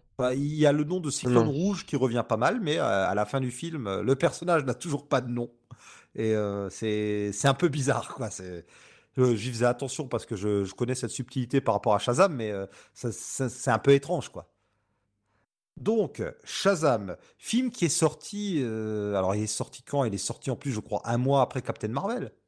Ouais, le autour du 2 avril, par là, il me semble. Ouais, quelque chose comme ça. Donc vraiment, c'était vraiment, euh, vu que Captain Marvel, c'était euh, début mars, c'était je crois le 6, 7 mars, quelque chose comme ça, on a vraiment eu 3 avril. Euh, pour Shazam, donc 3 avril. Ouais. il y a eu moins d'un mois entre les deux. Il y avait vraiment une guerre des Captain Marvel. C'était vraiment Marvel versus DC. Et qu'est-ce que tu en as pensé donc de ce Shazam? Euh, bah, écoute, euh, ouais, Captain Marvel qui était sorti le 13 mars, donc c'est même pas début mars, on était vraiment à, à 2-3 semaines d'intervalle. Euh, bah, moi j'ai beaucoup aimé ce, ce Shazam. Autant vous le dire, j'ai préféré clairement Shazam à, Captain Marvel. Je trouve que il y a, bah, justement, il y a ce qu'on disait sur Ant-Man, il y, a vraiment, j'ai trouvé, alors clairement tout n'est pas parfait, euh, voilà, on peut parler du méchant, tout ce que vous voulez, mais je trouve qu'il y avait de la sincérité dans ce film, quoi, tu vois. Mmh. Il y avait vraiment de, un côté généreux, un côté sincère. Euh, euh, voilà, on sentait que c'était c'était un film qui, ouais, ils avaient envie de le faire, quoi. Tout le monde avait envie de le faire, quoi. Oui, tout le monde, tout le monde s'éclate. Tout le monde s'éclate et et là, pour le coup, alors moi qui suis toujours dur de la feuille sur l'humour du MCU, là pour le coup, je trouve qu'il y a un humour qui marche beaucoup mieux. Euh, je trouve que le gamin qui joue euh, Billy euh, Batson est, est très bien, mmh pour le coup. justement, le, le, le, duo qui forme avec Freddy avec Freddy marche, marche super bien. Ça, avec un... ça marche aussi bien avec Billy Batson enfant que Billy Batson Shazam, je trouve. Avec un petit côté en plus très, très sarcastique qui, qui, qui, qui, qui, est pas mal du tout. Non mais vraiment là-dessus, rien à dire. Et puis non, euh, puis globalement, euh, le film, euh, le film marche bien. Il y a une bonne, une bonne explication de l'univers. Enfin voilà, Moi j'ai moi j'ai beaucoup aimé, heu, ça ça on se laisse transporter quoi dans le truc. Donc c'est, heu, à part je dirais, le la seule partie qui m'a un peu, que j'ai trouvé un peu longue, c'est celle sur les les origines du du professeur, ah putain j'ai oublié son nom, Sil Sivana. Thaddeus Sivana, ouais, voilà qui, au départ avec le gosse là, bon ça dure pas longtemps, hein, mais mais m'a peut-être un peu, heu, bon, j'ai du mal à rentrer dans le film à ce moment-là. C'est vrai? Ah, j'ai beaucoup aimé moi les origines de Sivana. J'ai plus de soucis avec Sivana après quand il est adulte et qu'il se venge, tu vois? Oui, parce que c'est trop, heu, méchant, heu, Ouais, c'est il est méchant et mais parce qu'il faut être méchant, ouais, ouais, mais bah bah, Sivana non, ce qui me faisait, ce que je trouvais un peu abusé et ça faisait très, film, de d'aventure enfant 80-90 c'est, heu, au début on voit qu'il est maltraité par son frère, et son père, un peu injustement. C'est vraiment, le gentil binoclard et eux ils sont un peu, hautains avec lui parce qu'ils sont hautains. C'est ça renforce le côté enfantin du film, je trouve. Mais ce qui m ce qui fait que je l'accepte quand même aussi. Ouais, globalement une, une très bonne surprise et puis, heu heu, parce qu'en plus c'est vrai que c'est un film qui, arrivait avec un, comment dire? Un, un backlash, au niveau du costume de alors déjà le casting de Zachary Quinto en Shazam, Zachary le co Zachary putain, j'y arrive jamais, le costume de de Zachary Levi en en Shazam, Zachary Levi lui-même, hein, casté en Shazam, Zachary la qui jouait Fandral dans Thor 2. c'est ça, encore, heu, encore du crossover, heu, la la bande annonce, enfin Heu, plein, plein, plein de choses. Moi, j'avais pas vu la bande annonce, hein, concrètement, donc pareil, hein, j'y arrivé, voilà. Et non, très bien, quoi. Et puis, bah, c'est clair que forcément, moi, en tant que lecteur de comics, ça peut pas ça, peut pas m'embêter que, ça reprenne, heu, très clairement les runs de Jeff Jones, quoi, voilà. Oui. Ça s'inspire de ça, donc heu, Ah totalement, on est à fond dans le run de Geoff Jones, ce qui est une très bonne chose. C'est ce qu'il fallait faire, je pense. bien sûr. Il a très bien su réimaginer, heu, Shazam, notamment le fait que quand Billy Batson, est en Shazam, il continue d'avoir son esprit enfantin. Oui, Alors qu'avant, c'était vraiment 2 personnalités séparées. Shazam, heu, il était très, heu, très premier degré, très droit dans ses bottes. On l'appelait on l'appelle en en VO le Big Red Cheese, il me semble. Enfin vraiment, heu, pour, c'est vraiment un boy scout. Il est plus boy scout que Superman, hein. À côté, Superman, c'est un fripon, hein, vraiment. à côté, bah, Superman, c'est un socialiste. Oui et puis, Batman, c'est un dangereux fasciste, à côté de Shazam, hein, vraiment. Non, mais c'est vrai qu'effectivement, heu, hem, le le fait d'avoir repris le côté enfantin, en plus pour le grand public, bon, nous on est habitués, on a lu les les comics, mais pour le grand public, si tu veux, qui est pas habitué à ce genre de personnage, si en plus tu devais lui rajouter le côté schizophrène du truc, Oui, heu, ça aurait compliqué. compliqué en plus le travail des scénaristes pour, réussir à bien, calibrer tout ça et ça aurait rendu le film trop compliqué, je pense, pour, pour le grand public. Là, c'est resté simple pour, pour une approche et franchement, non, très bien, quoi. Et puis oui, on accusait DC d'être trop sombre avant. Bah, alors maintenant avec Aquaman et surtout Shazam, on peut plus dire que c'est le cas. Là, on a vraiment un film très grand public et je trouve que c'est une très bonne chose. Il y a alors il y a des gros mots, mais c'est les gamins qui disent les gros mots, donc ça a toujours, une saveur différente. Il y a à part les monstres qui peuvent faire peur, il y a pas non plus de violence, très graphique. Donc c'est vraiment un film de super-héros qu'on peut montrer à peu près à tout le monde et ça, c'est une très bonne chose. Il en faut. Et Moi, puis je je pense qu'il en faut. et puis ça reste enfin, heu, effectivement, ça peut être montré à tout le monde, mais ça reste quand même suffisamment sérieux pour que, si tu veux, ça reste, heu, cohérent, quoi. Dans un univers, Oui, heu, oui, de super-héros avec des super méchants, quoi. Et un univers où on nous fait bien comprendre que, je dirais que, enfin, Batman, Superman, tous les super-héros existent, quoi. Oui. Donc Ah mais ça, ça me fait plaisir. Ben, ils marvelisent un petit peu leur univers aussi. Mais tant mieux, tant mieux, tu vois? Tant mieux, Et oui. c'est fait c'est fait par touche, c'est pas, heu, c'est pas trop important et et bon, il y a quand même un manque de subtilité dans le fait qu'il y ait des jouets. Alors déjà, heu, je suis étonné ah que oui, Batman, oui. Superman et Wonder Woman laissent autant de produits dérivés sur eux Ah sur bah, eux Batman. être, surtout Batman, être commercialisés et en plus, c'est des vrais jouets qui existent. Bon, en même temps, autant se servir, hein, ils ont des stocks, mais ils prennent Ouais, des vrais moi jouets, ça me fait plus rire qu'autre chose pour le côté Oui, allez, allez on y va franchement et vois Et le des trucs très bien heu trouvés, hein, la le le coup de la balle de Superman avec le certificat, heu, balle qui a vraiment été, heu, amorti, sur le torse de Superman, je trouve ça génial. ouais, ouais, non mais il y a non mais c'est heu, voilà, c'est heu, ça reste même sur la fin quand tu vois le quand tu vois le climax, heu, voilà, ça ça garde quand même le le le le strict minimum de sérieux suffisant quoi, tu vois? Mmh Heu, pour te te dire: «Ouais quand même c'est, heu, Ah, le c'est un» méchant reste méchant, voilà, c'est ça sûr. ça reste un méchant qui veut quand même les pouvoirs de Shazam, ça reste Shazam un type qui te fait bien comprendre que, bah, voilà, c'est sérieux quoi, c'est important et et voilà donc ça et tout en gardant oui, le côté, je vais pas dire enfantin, mais le côté, jovial de la la la, la Shazam Family quoi, tu vois? Oui, oui, mais Bah, j'aimerais juste revenir sur le optimiste, voilà, c'est ça oui, que je c'est cherchais. optimiste, ouais.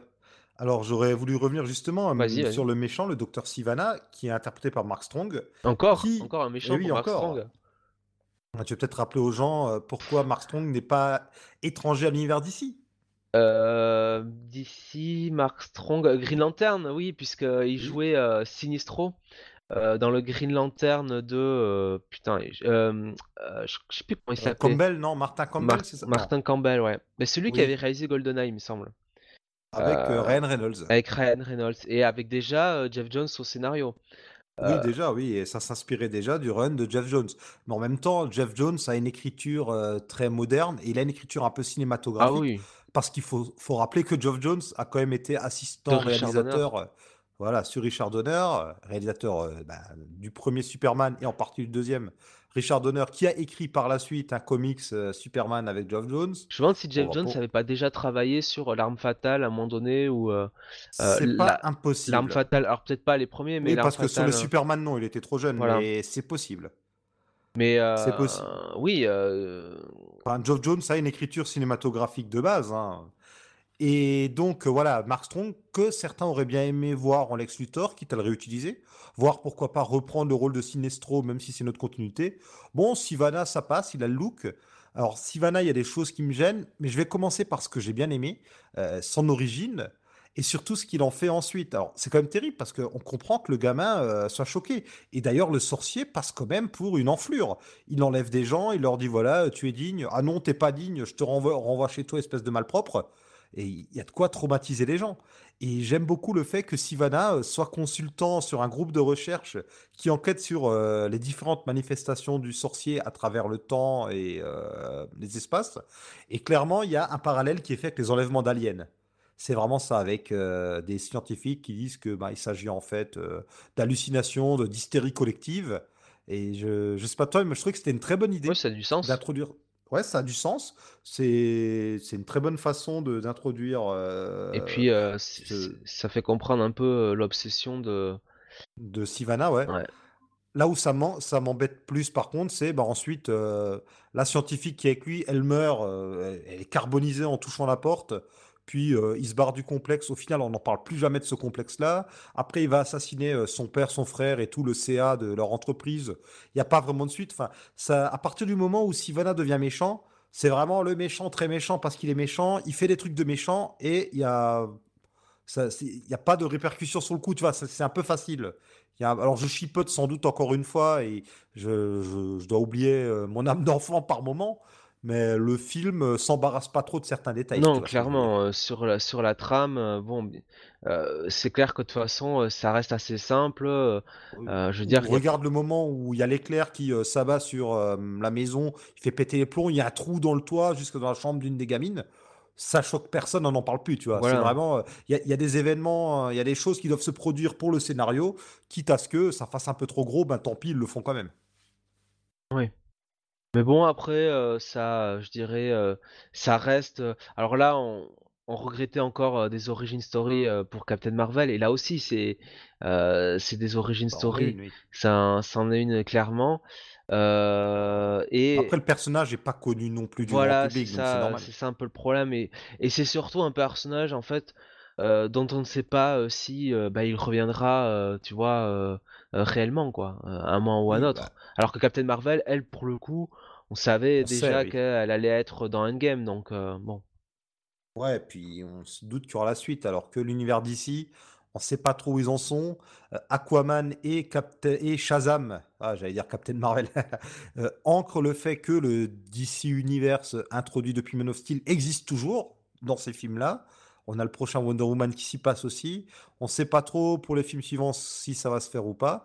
Et j'aimerais bien qu'il y ait un autre film Shazam parce que euh, l'origin story, ben, on perd du temps sur euh, certains détails parce qu'il faut, mais on place plein de trucs. Et pour les gens qui connaissent l'univers de Shazam, et en particulier le, ru- le run de Jeff Jones, euh, c'est du bonheur parce qu'on t'introduit plein de choses. Il y a Mr. Mind, l'autre Oui. grand ennemi de Shazam Ouais. avec Sivana qu'on aperçoit dès le début, et puis à la fin, euh, c'est bah, la scène post-générique, il me Dès semble. le début, il est, il est là. Mr. Mind?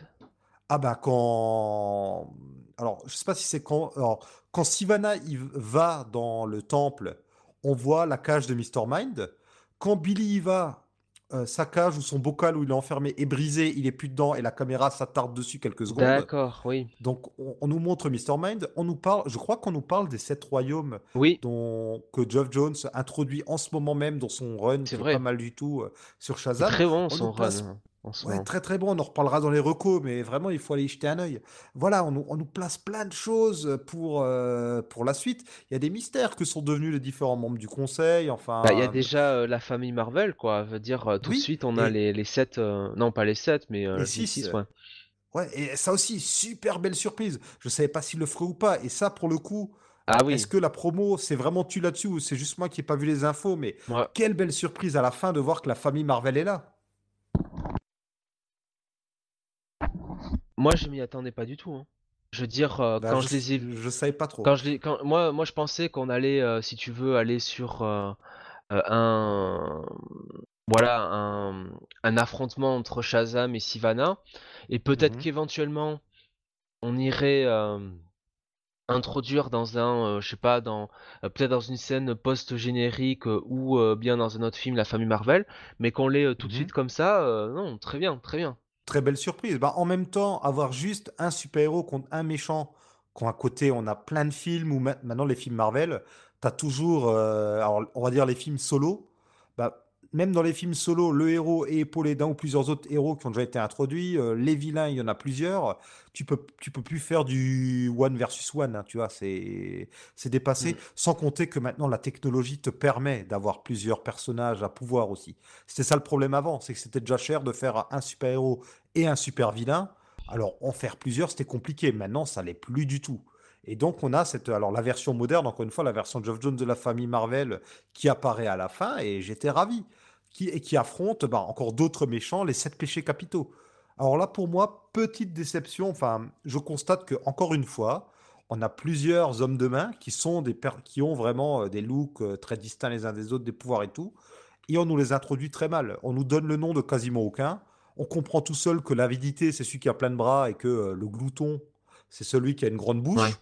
Mais on ne sait pas trop euh, quel monstre correspond à quel péché. Je ne comprends pas pourquoi ils prennent pas le temps juste de nous les introduire. C'est bête, quoi. Ouais, ou, C'est ou dommage. façon de parler, de les, de les, euh, de les styliser, quoi, tu vois, de les coloriser Oui. un peu, qu'on puisse les, qu'on puisse les distinguer, parce que là, en plus, on les voit souvent de nuit, et, euh, et c'est... Ils se ressemblent pas mal Bah quand ouais, même. À part ont... le glouton, justement, ils se ressemblent tous. Ouais, donc... Il y, a, il y en a un qu'on aurait pu euh, estimer être le chef, euh, celui qui a un, look un peu de, de, de, de, de diable, quelque part, avec les ailes et c'est un peu comme dans Gargoyles aussi. un Oui, peu. bah, de, Enfin, gar... euh, oui, de gargoyles, oui, ouais, c'est ça. bah, celui qui a un look de démon classique, quoi. Il est grand, fort, euh, il a un- des petites cornes, euh, des ailes, une queue. Je crois que c'est la fierté ou euh, ben voilà, c'est. euh, je crois, je crois que lui il est nommé. Enfin, ouais, on comprend que lui c'est le chef. On voit le glouton. À un moment donné, on comprend que avec quatre bras c'est l'avidité et puis les quatre autres, euh, débrouillez-vous, quoi. Voilà. C'est un peu dommage. dommage, ça. ouais, je trouve. On, chipote, mais voilà. Non, bah, globalement, très bon enfant, ambiance euh, très sympathique. Moi, j'ai passé un excellent moment et celui-là, je le reverrai avec plaisir, ouais. vraiment. C'est ou si vous avez euh, des enfants, des petits cousins, des, des neveux ou, ou, euh, le- les gamins de la voisine que vous gardez, enfin, vous pouvez, je pense, leur montrer. Alors, attendez peut-être 7-8 ans quand même, comme il y a des monstres. Mais voilà, c'est c'est très sympa. Le film réussit son pari. Film sans prétention, qui réussit euh, tout ce qu'il entreprend. Et à la fin, on a d'ailleurs euh, un petit caméo, moi, qui m'a fait beaucoup rire, avec la petite musique de John Williams, c'est tout. L'arrivée de Superman à la fin. euh, Ouais, ben voilà, ça aussi, moi je l'avais, je l'avais vraiment pas vu venir et c'est vrai que c'est assez, assez fun quoi. Surtout la réaction de, euh, bah, c'est, Freddy, il me semble, hein, qui. Oui, c'est Freddy, oui, Ouais, oui. c'est- Bon, Par contre, là, gros point euh, que j'aimerais soulever, je vois pas comment les gens ne comprennent pas que Freddy Freeman connaît la double identité de Shazam. Euh, Bah surtout si Vanna lui le comprend. Oui, Sylvana le comprend. Et puis Freddy Freeman est toujours dans les parages. Euh, le gouvernement, au bout d'un moment, ils peuvent pister la personne qui met des vidéos en ligne. Euh, Shazam est vraiment pas discret non plus. Enfin, tu dis, c'est. Voilà, là, les limites du film enfantin qui, qui est placé dans une série de films qui, eux, sont sérieux. Même Aquaman, où il fait de la déconne, ça reste Mais sérieux quand même. même, je veux dire que les parents ne comprennent pas que, euh, si tu veux, le, euh, le, Oui, le oui. gosse Billy, euh, c'est Shazam ou tout du moins, enfin même, enfin, ouais, même les, même les, euh, comment dire, même ses frères et sœurs, quoi, tu vois, enfin, ouais, c'est, Ouais. euh, C'est moyen, ouais, ouais. De ce côté-là. je veux dire, euh, Euh, quand il rentre, euh, quand il rentre, tu sais, euh, et qu'il dit, bah non, euh, je me sens mal, euh, je, je suis malade, c'est pour ça que je fais de la grosse voix. euh, Oui, c'est un peu trop. Ouais, puis il a disparu, ils acceptent comme ça qu'il remonte et Voilà, ils vont et pas ils le voir. pas, euh, Enfin, enfin, même tu vois, sans tomber dans le coup, ah, euh, t'es t'es consigné, euh, tu vois, euh, t'es puni, tout ça, mais, Mm. mais juste pour savoir s'il va bien, quoi, tu vois. ouais. Oui, ou la voiture qui disparaît là, quand, quand ils soulèvent la voiture de, des deux malotrus qui les embêtent. Enfin, Ouais, voilà, ça, c'est ça trop par, gros. par, par exemple, quoi, comme que, que, que il s'aperçoit pas, euh, parce que si tu veux, euh, que la- quand il se retourne, il cherche la voiture, euh, la voiture tombe. si tu veux, je trouve un peu bizarre que il voit pas qui a fait ça, quoi. Oui, qui voit pas un type dans le ciel. Enfin, c'est un peu Surtout trop qu'il me semble qu'à ce moment-là, il ne vole pas, je crois. Ou il vole déjà, je sais plus. Je sais plus. Oui, je sais plus. Bon. Je sais plus. Par contre, il y a des choses plus réussies comme, euh, comme on l'a dit, Shazam qui a des réactions d'enfants. Bah, première réaction, qu'est-ce qu'ils font? Ils vont acheter de la bière. Et ce qui est génial, c'est qu'ils trouvent ça dégueulasse. Du coup, ils vont acheter des bonbons. J'ai trouvé ça Ouais, super quand même de la. Red Bull aussi, Et- hein. Oui, ou du Red Bull, mais et toute la session d'entraînement, le fait qu'ils essaient ses pouvoirs, enfin, il y a, y a des réussites il y, a- y pas mal de notes d'humour avec euh, quand il le met, euh, enfin quand il enflamme, tu sais, pour voir s'il résiste au feu. euh, Ouais, et l'autre derrière qui vient lui mettre une patate. Non, c'est... Là, il y a de l'humour, mais ça fonctionne parce que c'est un film qui est humoristique. Captain Marvel, on parle quand même de génocide et de choses comme ça, quoi. C'est c'est pas la même chose. Oui, c'est-à-dire qu'il y a le shift entre sur Captain Marvel, enfin c'est pas, c'est pas, ça manque de, ça manque- Et puis, franchement, euh, Captain Marvel à, à certains moments, c'est un film qui se prend trop au sérieux, quoi. En tout cas avec le perso de, de, Ah, le, de Brie Larson, quoi. C'est ça, prend- quoi. Elle se prend trop au Et sérieux, quand ouais. elle essaye de faire Avec l'humour. euh, Nick Fury qui lui fait Quand- trop de blagues. Voilà, et quand elle essaye de faire l'humour, c'est pour ça je te dis, ça paraît condescendant, quoi, tu vois un peu. Ouais, C'est ça. oui. Ça, ça te donne cette impression-là. Alors que là, bah, finalement, c'est un gamin qui se découvre avec des super pouvoirs et, et tu m'étonnes que le gars, à 14 ans, il, il ait ces réactions-là, quoi. Tu vois, qu'il ait l'impression d'être Mm. euh, invulnérable. Enfin, c'est, enfin, après, c'est le, c'est le, comment dire, c'est, euh, c'est jamais que la métaphore de l'adolescence, quoi. Tu vois, où t'as l'impression de, pas dire d'être immortel, mais presque, quoi, tu vois. De pouvoir Ben tout faire, quoi. ceux qui- nota- notamment les ados qui ont des poussées de croissance. Voilà. Et qui d'un coup deviennent plus grands, plus forts, ils font un peu de sport, ils sont un peu plus forts. Il y a un peu de ça, ouais. Il y a... Et puis Geoff Jones, euh, dont il s'inspire, est connu pour savoir bien écrire les ados, comme euh, Stargirl par exemple. euh, Son traitement de ce personnage-là de la JSA est très connu. Donc euh, voilà, en tout cas, Shazam Comme les Teen nous a Titans, non Je charmé. crois que l'écrit. Ouh, les Teen Titans, oui, ah bah oui, bah, totalement les Teen Titans de, euh, de Geoff Jones. Euh, donc voilà, on a beaucoup aimé Shazam, on l'a préféré à Captain Marvel, mais dis-moi, Jonath, qu'en est-il du public en général ou de la critique? Euh, alors la critique, euh, bon bah globalement euh, Shazam a euh, plutôt des, euh, des critiques. euh, Alors c'est c'est bizarre parce que au départ euh, de la sortie du film, euh, euh, le retour critique était un peu mitigé, euh, de- Ouais, voire même mauvais mauvais. dans ma mémoire. Euh, et donc moi j'y allais euh, clairement en me disant bon bah voilà on, on va voir, euh, je vais pas dire une merde mais un film pas terrible. Moi j'ai été agréablement surpris. Donc euh, non pas que les critiques m'influençaient ou quoi que ce soit, hein, je m'en fous un peu des critiques. Euh, mais c'est juste qu'au bout d'un moment, on est dans une époque où on peut pas éviter d'entendre à droite à gauche ce qui se dit. Et euh, Oui, tu peux pas, surtout si c'est sur les réseaux sociaux, simplement sur internet, quoi. Tu vois, il y a forcément une Oui. suggestion au bout d'un moment qui te fait que. Euh, mais euh, par contre, maintenant, euh, tu vois, en, en m'y intéressant aujourd'hui, je vais voir euh, sur euh, le fameux Rotten Tomatoes et je vois qu'il y a quand même un, un- comment dire, un rating de 90, quoi, 90% de critiques positives. Donc, Rotten Tomatoes, rappelons, euh, je dirais, c'est juste un agrégateur hein, de, critiques et, et le chiffre que vous voyez, c'est pas Rotten Tomatoes qui le, le publie selon leur convenance de, au niveau des films, non, c'est c'est l'estimation du score des critiques, quoi. Et donc. Ouais. Alors que Captain Marvel, elle a que 78% sur Rotten. Et, et je vais être tout à fait honnête, et les 78% pour Captain Marvel et les 90% pour Shazam, c'est très cher payé, quoi. Pour être tout à fait honnête. Oui, mais on a un gros problème avec les films, notamment Marvel et DC et un peu Star Wars aussi, c'est qu'on a littéralement des raids qui sont organisés maintenant par euh, des gens qui viennent poster leurs critiques, parfois avant même la sortie des films, pour mettre de très bonnes notes ou des très mauvaises. Et ça fausse énormément mmh. les critiques. et, là, on parle du, score, euh, encore une fois, hein, on parle du score de, euh, sur les, les, reviews des critiques. Hein. On parle pas du deuxième score qui est affiché, qui est celui des, euh, des, des, spectateurs. Quoi. Donc, donc voilà, donc c'est bon. Bah, sur Allociné, ils ont à peu près les mêmes notes. Hein, oui, ça me semble, je crois qu'ils sont autour de 3 étoiles sur 5. Ouais. Oui, c'est ça, voilà, ils sont Ce qui me semble déjà plus, euh, euh, plus correct entre guillemets quoi, qui me semble plus, euh, plus en adéquation, Ouais.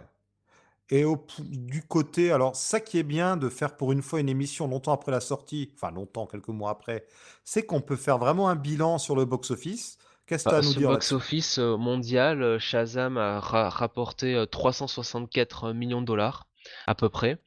Euh, donc le budget annoncé au niveau de la production, euh, c'est 100 millions de dollars.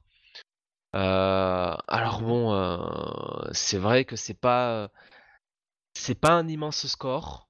Maintenant, alors même si on double, parce qu'il faut toujours doubler un peu les coûts de production, même si on se dit que en, termes de production on a 200 millions de dollars, bon, c'est un film qui a l'air quand même de se rentrer, de rentrer dans son budget. Euh, de se rembourser et euh, on imagine bien avec le bouche à oreille qui devrait être positif avec les, les ventes de Blu-ray tout ça ça devrait euh, ça devrait marcher. C'est pas au niveau évidemment de mmh. de j'ai oublié son nom de Aquaman mais bon c'est pas non plus ça reste entre guillemets enfin Shazam au départ ça reste de toute façon un projet casse-gueule quoi.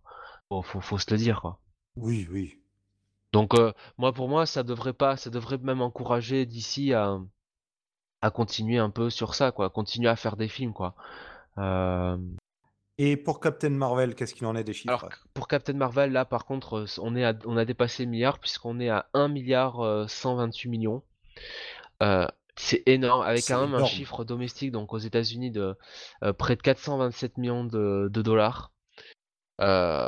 donc c'est quand même un, ouais, c'est un chiffre oui, c'est un chiffre, euh, bah, c'est tout simplement le deuxième euh, plus gros score euh, bah, par endgame, quoi, tout simplement, hein. sur, sur la dernière, enfin sur cette année, quoi, tout simplement. Donc, Puis c'est pas tous les ans qu'on a des scores à un milliard. ouais, c'est vrai, C'est... On commence à s'y habituer maintenant avec Marvel, mais c'est énormissime. c'est énormissime. Alors je sais plus combien déjà avait fait euh, alors j'ai vérifié comment avait fait euh, Aquaman. Aquaman, je crois, avait fait autour de euh, pareil de, de un peu plus de 1 milliard. mais je sais plus si c'était s'ils avaient dépassé Aquaman. Voilà, attends, Aquaman, oui, c'était 1 milliard 147 millions. 147 millions. donc voilà, on est à peu ah près sur Aquaman est à peine au-dessus quand même de, de Captain Marvel, quoi. Ben, je vois sur un classement des, plus gros succès au box-office, euh, je vois Aquaman 21, Captain Marvel 22. Alors que, enfin, alors que bon, à une époque, c'est vrai que bon, le euh, dépasser le milliard euh, au, au box-office, c'était vraiment réservé, enfin, c'était même inhabituel, quoi. Donc après, il faut prendre en compte l'inflation, hein, bien sûr.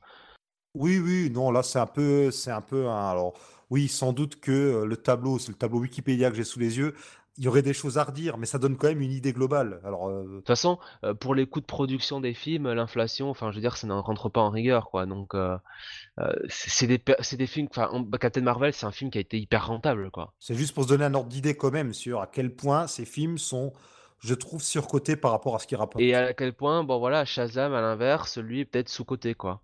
Sans dire que ça doit atteindre 100, milliards, euh, enfin 100 milliards, 1 milliard, mais euh, je pense que ça pouvait faire au moins 500 euh, millions, quoi, tu vois. Ça me, ça me mmh paraissait plus logique, quoi. que de voir Captain Marvel qui fait plus d'un milliard. Ouais. Et comme tu dis, hein, Ou que je vois que Suicide Squad est centième, ce qui est déjà euh, trop pour lui. oui, non, mais clairement, clairement.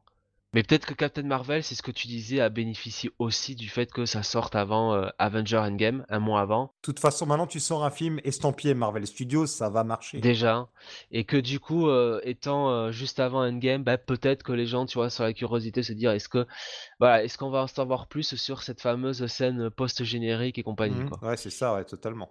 Et il faisait monter la hype euh, sur Internet. Il y a plein de gens qui m'ont dit Ah, à la fin d'Infinity War, c'est le symbole de Captain Marvel, alors qu'ils ne savent pas qui est le personnage. Ils l'ont juste lu sur Internet. Oui. Tu vois, il y avait de ça aussi. Alors que nous, bon, on a vu ça, on se dit ah bon. bon, on savait, on s'en doutait. Du côté des recommandations, qu'est-ce que tu aurais à dire à nos auditeurs? Alors Shazam, très clairement, hein, Jeff Jones, Jeff Jones, Jeff Jones. Euh, allez lire son, euh, euh, son Shazam qui était sorti euh, pour les New 52, alors qui était publié euh, dans un backup, un backup de Justice League à l'époque, et qui a ensuite été, été relié hein, pour faire pour faire une histoire. Je sais plus comment il y avait Tom, hein. Ouais, mais c'était la, la- manière intelligente en fait de réintroduire Shazam dans l'univers d'ici. Euh, puisque les gens qui lisaient le titre blockbuster de l'époque, qui était donc euh, Justice League, bah forcément allaient lire le backup. Et donc euh, ça a permis un peu d'être le, comment dire, la passerelle de Shazam pour ensuite intégrer la Justice League, quoi. Ouais. Bon, ce qui est un peu dommage, c'est que sur le coup, ça n'a pas mené tout de suite à une série. On s'attendait tous à ce qu'il y en ait une. Bon, Geoff Jones, c'est un homme euh, très occupé, euh, c'est pas tôt. Il va de run en run, quoi. Il reste plus très longtemps sur, euh, sur des, euh, comment dire, sur des histoires. Et puis c'était à une époque où, bon, chez DC, on commençait un petit peu à le, euh, au cinéma, à le récupérer pour être l'architecte un petit peu de, Mhm. ou, ou- ou à, dépo- à défaut d'être l'architecte, être le, le, au- aux manettes à côté de, de Zack Snyder, quoi. Donc, Oui. Euh, et euh, des autres, des autres pontes, quoi. Euh, donc voilà, donc là, euh, bon, bah, il y a eu ça, et puis maintenant, euh, de- depuis, euh, depuis, euh, on va dire 2018-2019, hein, depuis cette année, euh, il a ressorti, euh, alors là, cette fois-ci en single, hein, donc en vrai, en- euh, je dirais en vrai single, euh, en vrai mensuel, pardon, euh, un Shazam encore une fois, euh, qui euh, est euh, euh, Dessiné qui- par Dale Eaglesham. voilà, euh, qui est très très beau, hein, faut, faut dire les choses. Alors, euh, le, le premier euh, Shazam, enfin celui de 2011-2012, c'était euh, dessiné par Gary Frank. Ouais, c'est pas rien, quoi. C'est quand même, c'est quand même pas rien. C'était une équipe mastodonte hein, pour l'époque. ah ben c'est, je pense de toute façon l'équipe, ça serait même toujours, j'ai envie de dire l'équipe blockbuster aujourd'hui. Hein. Ah bah, la preuve, ils sont sur Doomsday Clock, donc euh, Voilà. ça montre bien. Euh, et donc là, euh, bon ben encore une fois, Shazam est à la fête puisque bah, le, run qu'il a en ce moment est vraiment, est vraiment, je trouve très bon et perso, moi je, moi je prends beaucoup de plaisir à lire, à lire cette série tous les mois quoi. Pareil, et c'est exactement ce que je veux voir comme suite au cinéma. J'ai envie que ça prenne cette direction-là. Puisque là, on a vraiment une histoire qui implique toute la Shazam Family et qui revient sur le monde magique, les origines, tout ça. Donc, je veux voir ça. C'est vraiment ce que je veux voir. Alors, comme tu l'as dit, il y a euh, ces premiers épisodes, ceux avec euh, Geoff Jones et Gary Frank, euh, qui ont été publiés chez Urban. Il y a un tome à 17,50€. Alors, vous avez une couverture avec Shazam dessus ou une autre avec euh, le, le Shazam du film, c'était ressorti pour l'occasion. Et on a eu droit pour le même prix à une édition noir et blanc, qui n'a pas l'air forcément épuisée, ou peut-être qu'elle l'est. En tout cas, voilà. Si vous voulez voir du hum, Gary Frank au noir et blanc, la même chose est sortie en noir et blanc. Si vous voulez un petit panaché de tout ce qu'a fait Shazam depuis son origine euh, des années 40 à aujourd'hui, il y a eu un Shazam anthologie qui est sorti également à l'occasion du film.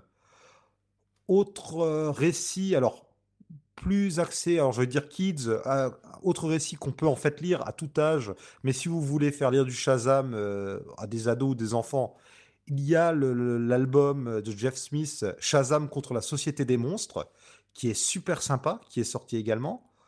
Si vous voulez voir du Shazam un peu plus mainstream, alors là c'est beaucoup, beaucoup moins iconique, mais euh, ça reste sympa à lire. Euh, Urban a ressorti une mini-série qui était déjà sortie chez Panini, intitulée Superman Shazam, premier coup de tonnerre. Euh, je crois que ça revient sur la première rencontre entre Shazam et Superman, si je dis pas de bêtises. Et également, j'aimerais vous conseiller euh, le one-shot fait par euh, Paul Dini au scénario et Alexos au dessin sur Shazam. Ils avaient fait une série de one-shots sur les personnages iconiques et Urban a ressorti le tout en un seul volume. Donc si vous tombez sur ça, euh, vous pouvez essayer. Et décidément, je ne m'arrête pas sur Shazam. Je voudrais vous conseiller deux épisodes de série animée. Alors dis-moi, Jonathan, est-ce que tu as déjà vu Shazam dans un dessin animé? Alors, enfin, si, d'une certaine manière, mais je l'ai vu dans l'adaptation de du run de Jeff Lubb, donc de Batman Superman. Oui, c'est vrai qu'il apparaît dans Public Enemies, où il a pas le bon rôle, hein, il Superman. C'est vrai qu'il a, c'est vrai qu'il y a les différents films animés d'ici. Il y en a certains où il, où il apparaît. Il y a celui-là. Il y a les adaptations de la Justice League de Geoff Jones où ils en font un membre fondateur à la place d'Aquaman. Il y avait aussi eu un court métrage euh, Batman, euh, non n'importe quoi, Superman et Shazam contre Black Adam. Je ne sais pas si tu l'as vu celui-là, c'est un court métrage de 20 minutes qui était assez sympa. Euh, non, non, ça j'ai pas vu. Ah, et il y a aussi eu des épisodes de séries animées. En fait, il y a un épisode de Justice League Unlimited où Shazam apparaît. Donc la série Justice League des années 2000. Il affronte Superman, il est aux ordres de Lex Luthor mais il me semble que dans la série, il apparaît que dans cet épisode-là. Et il y a un épisode de la série The Brave and the Bold où il apparaît également. Alors là, on a droit euh, à la Shazam Family, il y a Black, il y a Black Adam. Euh, je crois qu'il y a le docteur Sivana et sa famille, parce que Sivana a aussi une famille dans les comics. C'est la Sivana Family opposée à la Marvel Family. Enfin bon, euh, si vous connaissez Brave and the Bold, c'est vraiment une célébration euh, des comics, euh, on va dire, assez optimiste et joyeux des années 50-60, quoi. Ces, deux, ces deux épisodes sont intéressants parce que c'est deux approches différentes de l'univers d'ici. Justice League Unlimited, c'est très sérieux, premier degré, alors que Brave and the Bold, euh, c'est pop, quoi. Hein. c'est, un peu le Batman des années 60 de la série télé, si vous connaissez, sauf que là, il y a des gros effets spéciaux et plein de guest stars. Euh, je vous conseille vraiment d'essayer ces deux épisodes. Et puis, euh, je sais pas, est-ce que tu as entendu parler de l'actualité de Black Adam au cinéma? Ah ben c'est dur de passer à côté puisque pendant des années notre ami le Rock, Dwayne Johnson euh, se voyait incarner Black Adam au cinéma et visiblement ben, le projet a l'air d'être bien embarqué si j'ai Oui, j'ai bien tout suivi. oui, oui, oui, on nous en parle depuis très longtemps du fait qu'il y aurait un film Black Adam. Alors Dwayne Johnson, il y a très très longtemps, au départ, il était envisagé comme Shazam dans certaines rumeurs. Puis euh, très vite, on a parlé de Black Adam. Et là, on nous parle depuis très longtemps, ça fait plusieurs années, d'un film consacré à Black Adam. Black Adam, pour ceux qui ne connaissent pas, en gros, c'est le double maléfique de Captain Marvel Shazam, pour faire vraiment très simple. Et il introduit, et on le voit un peu dans le film. Parce que je sais pas si tu sais quand le euh, quand le l'ancien lui enfin le, le enfin lui lui parle de euh, quelqu'un qui avait mal utilisé les pouvoirs ou je ne sais quoi, on voit euh, une petite animation euh, de ce que pourrait être Black Adam, avec même la, capuche par-dessus la tête, là. Euh, de quelqu'un qui détruit je ne sais plus quoi le, les, différents les différents royaumes enfin voilà déjà on, nous l'introduit il me semble oui, oui, j'y ai aussi vu une possible référence à Black Adam. Non, mais vraiment, il y a, y a vraiment des références à tous les aspects mythiques de, Ouais, comme tu disais, Royaumes aussi, pareil. Oui, voilà, qui pousse. on parle des tigres aussi, vu qu'il y a Mr. Tony qui est un tigre parlant qui aide, qui fait partie de la Marvel Family. On voit aussi les crocodiles qui jouent au poker là. C'est des ennemis de Shazam aussi. En fait, il manque juste ben, le reste de la famille de Sivana et l'oncle Marvel. C'est quoi C'est Dudley, je crois son nom. voilà, il manque vraiment très peu de monde pour qu'on n'ait pas tout. On a vraiment soit les personnages sont là, soit ils sont référencés. C'est assez fou. Enfin, toujours est-il que Black Adam devrait avoir droit à son propre film. Des rumeurs parlent d'un tournage dès l'an prochain. Après, chez DC, ils n'arrêtent pas de changer leur fusil d'épaule, donc on verra. Mais toujours est-il que euh, on risque quand même d'avoir une suite d'une façon ou d'une autre à ce Shazam, et j'en suis ravi. Ouais, pareil.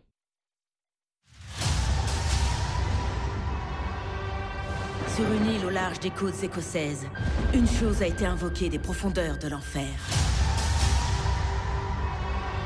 Une chose qui mettrait fin à l'humanité. Et cette chose qui vous inquiète tellement, elle est là Oh oui. Vous êtes là.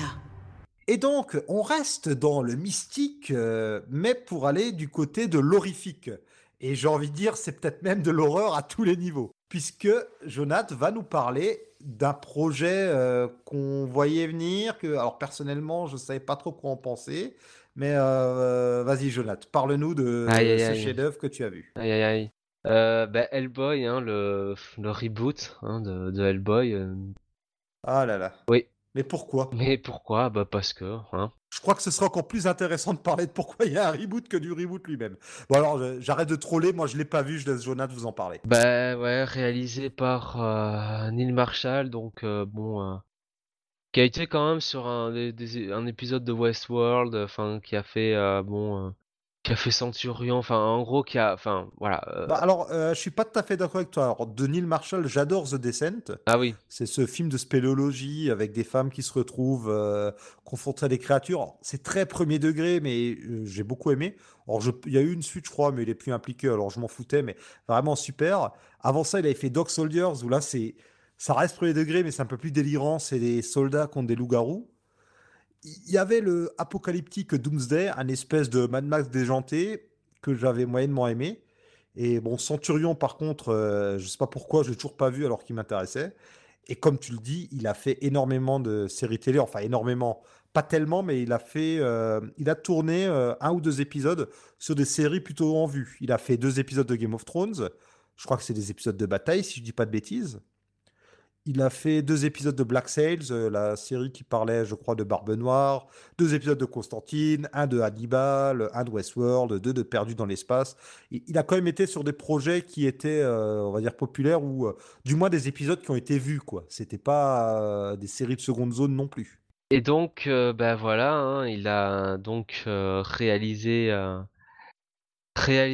ce reboot euh, d'Hellboy hein, avec donc David Harbour euh, dans le, personnage titre qui remplace euh, Ron Perlman du coup.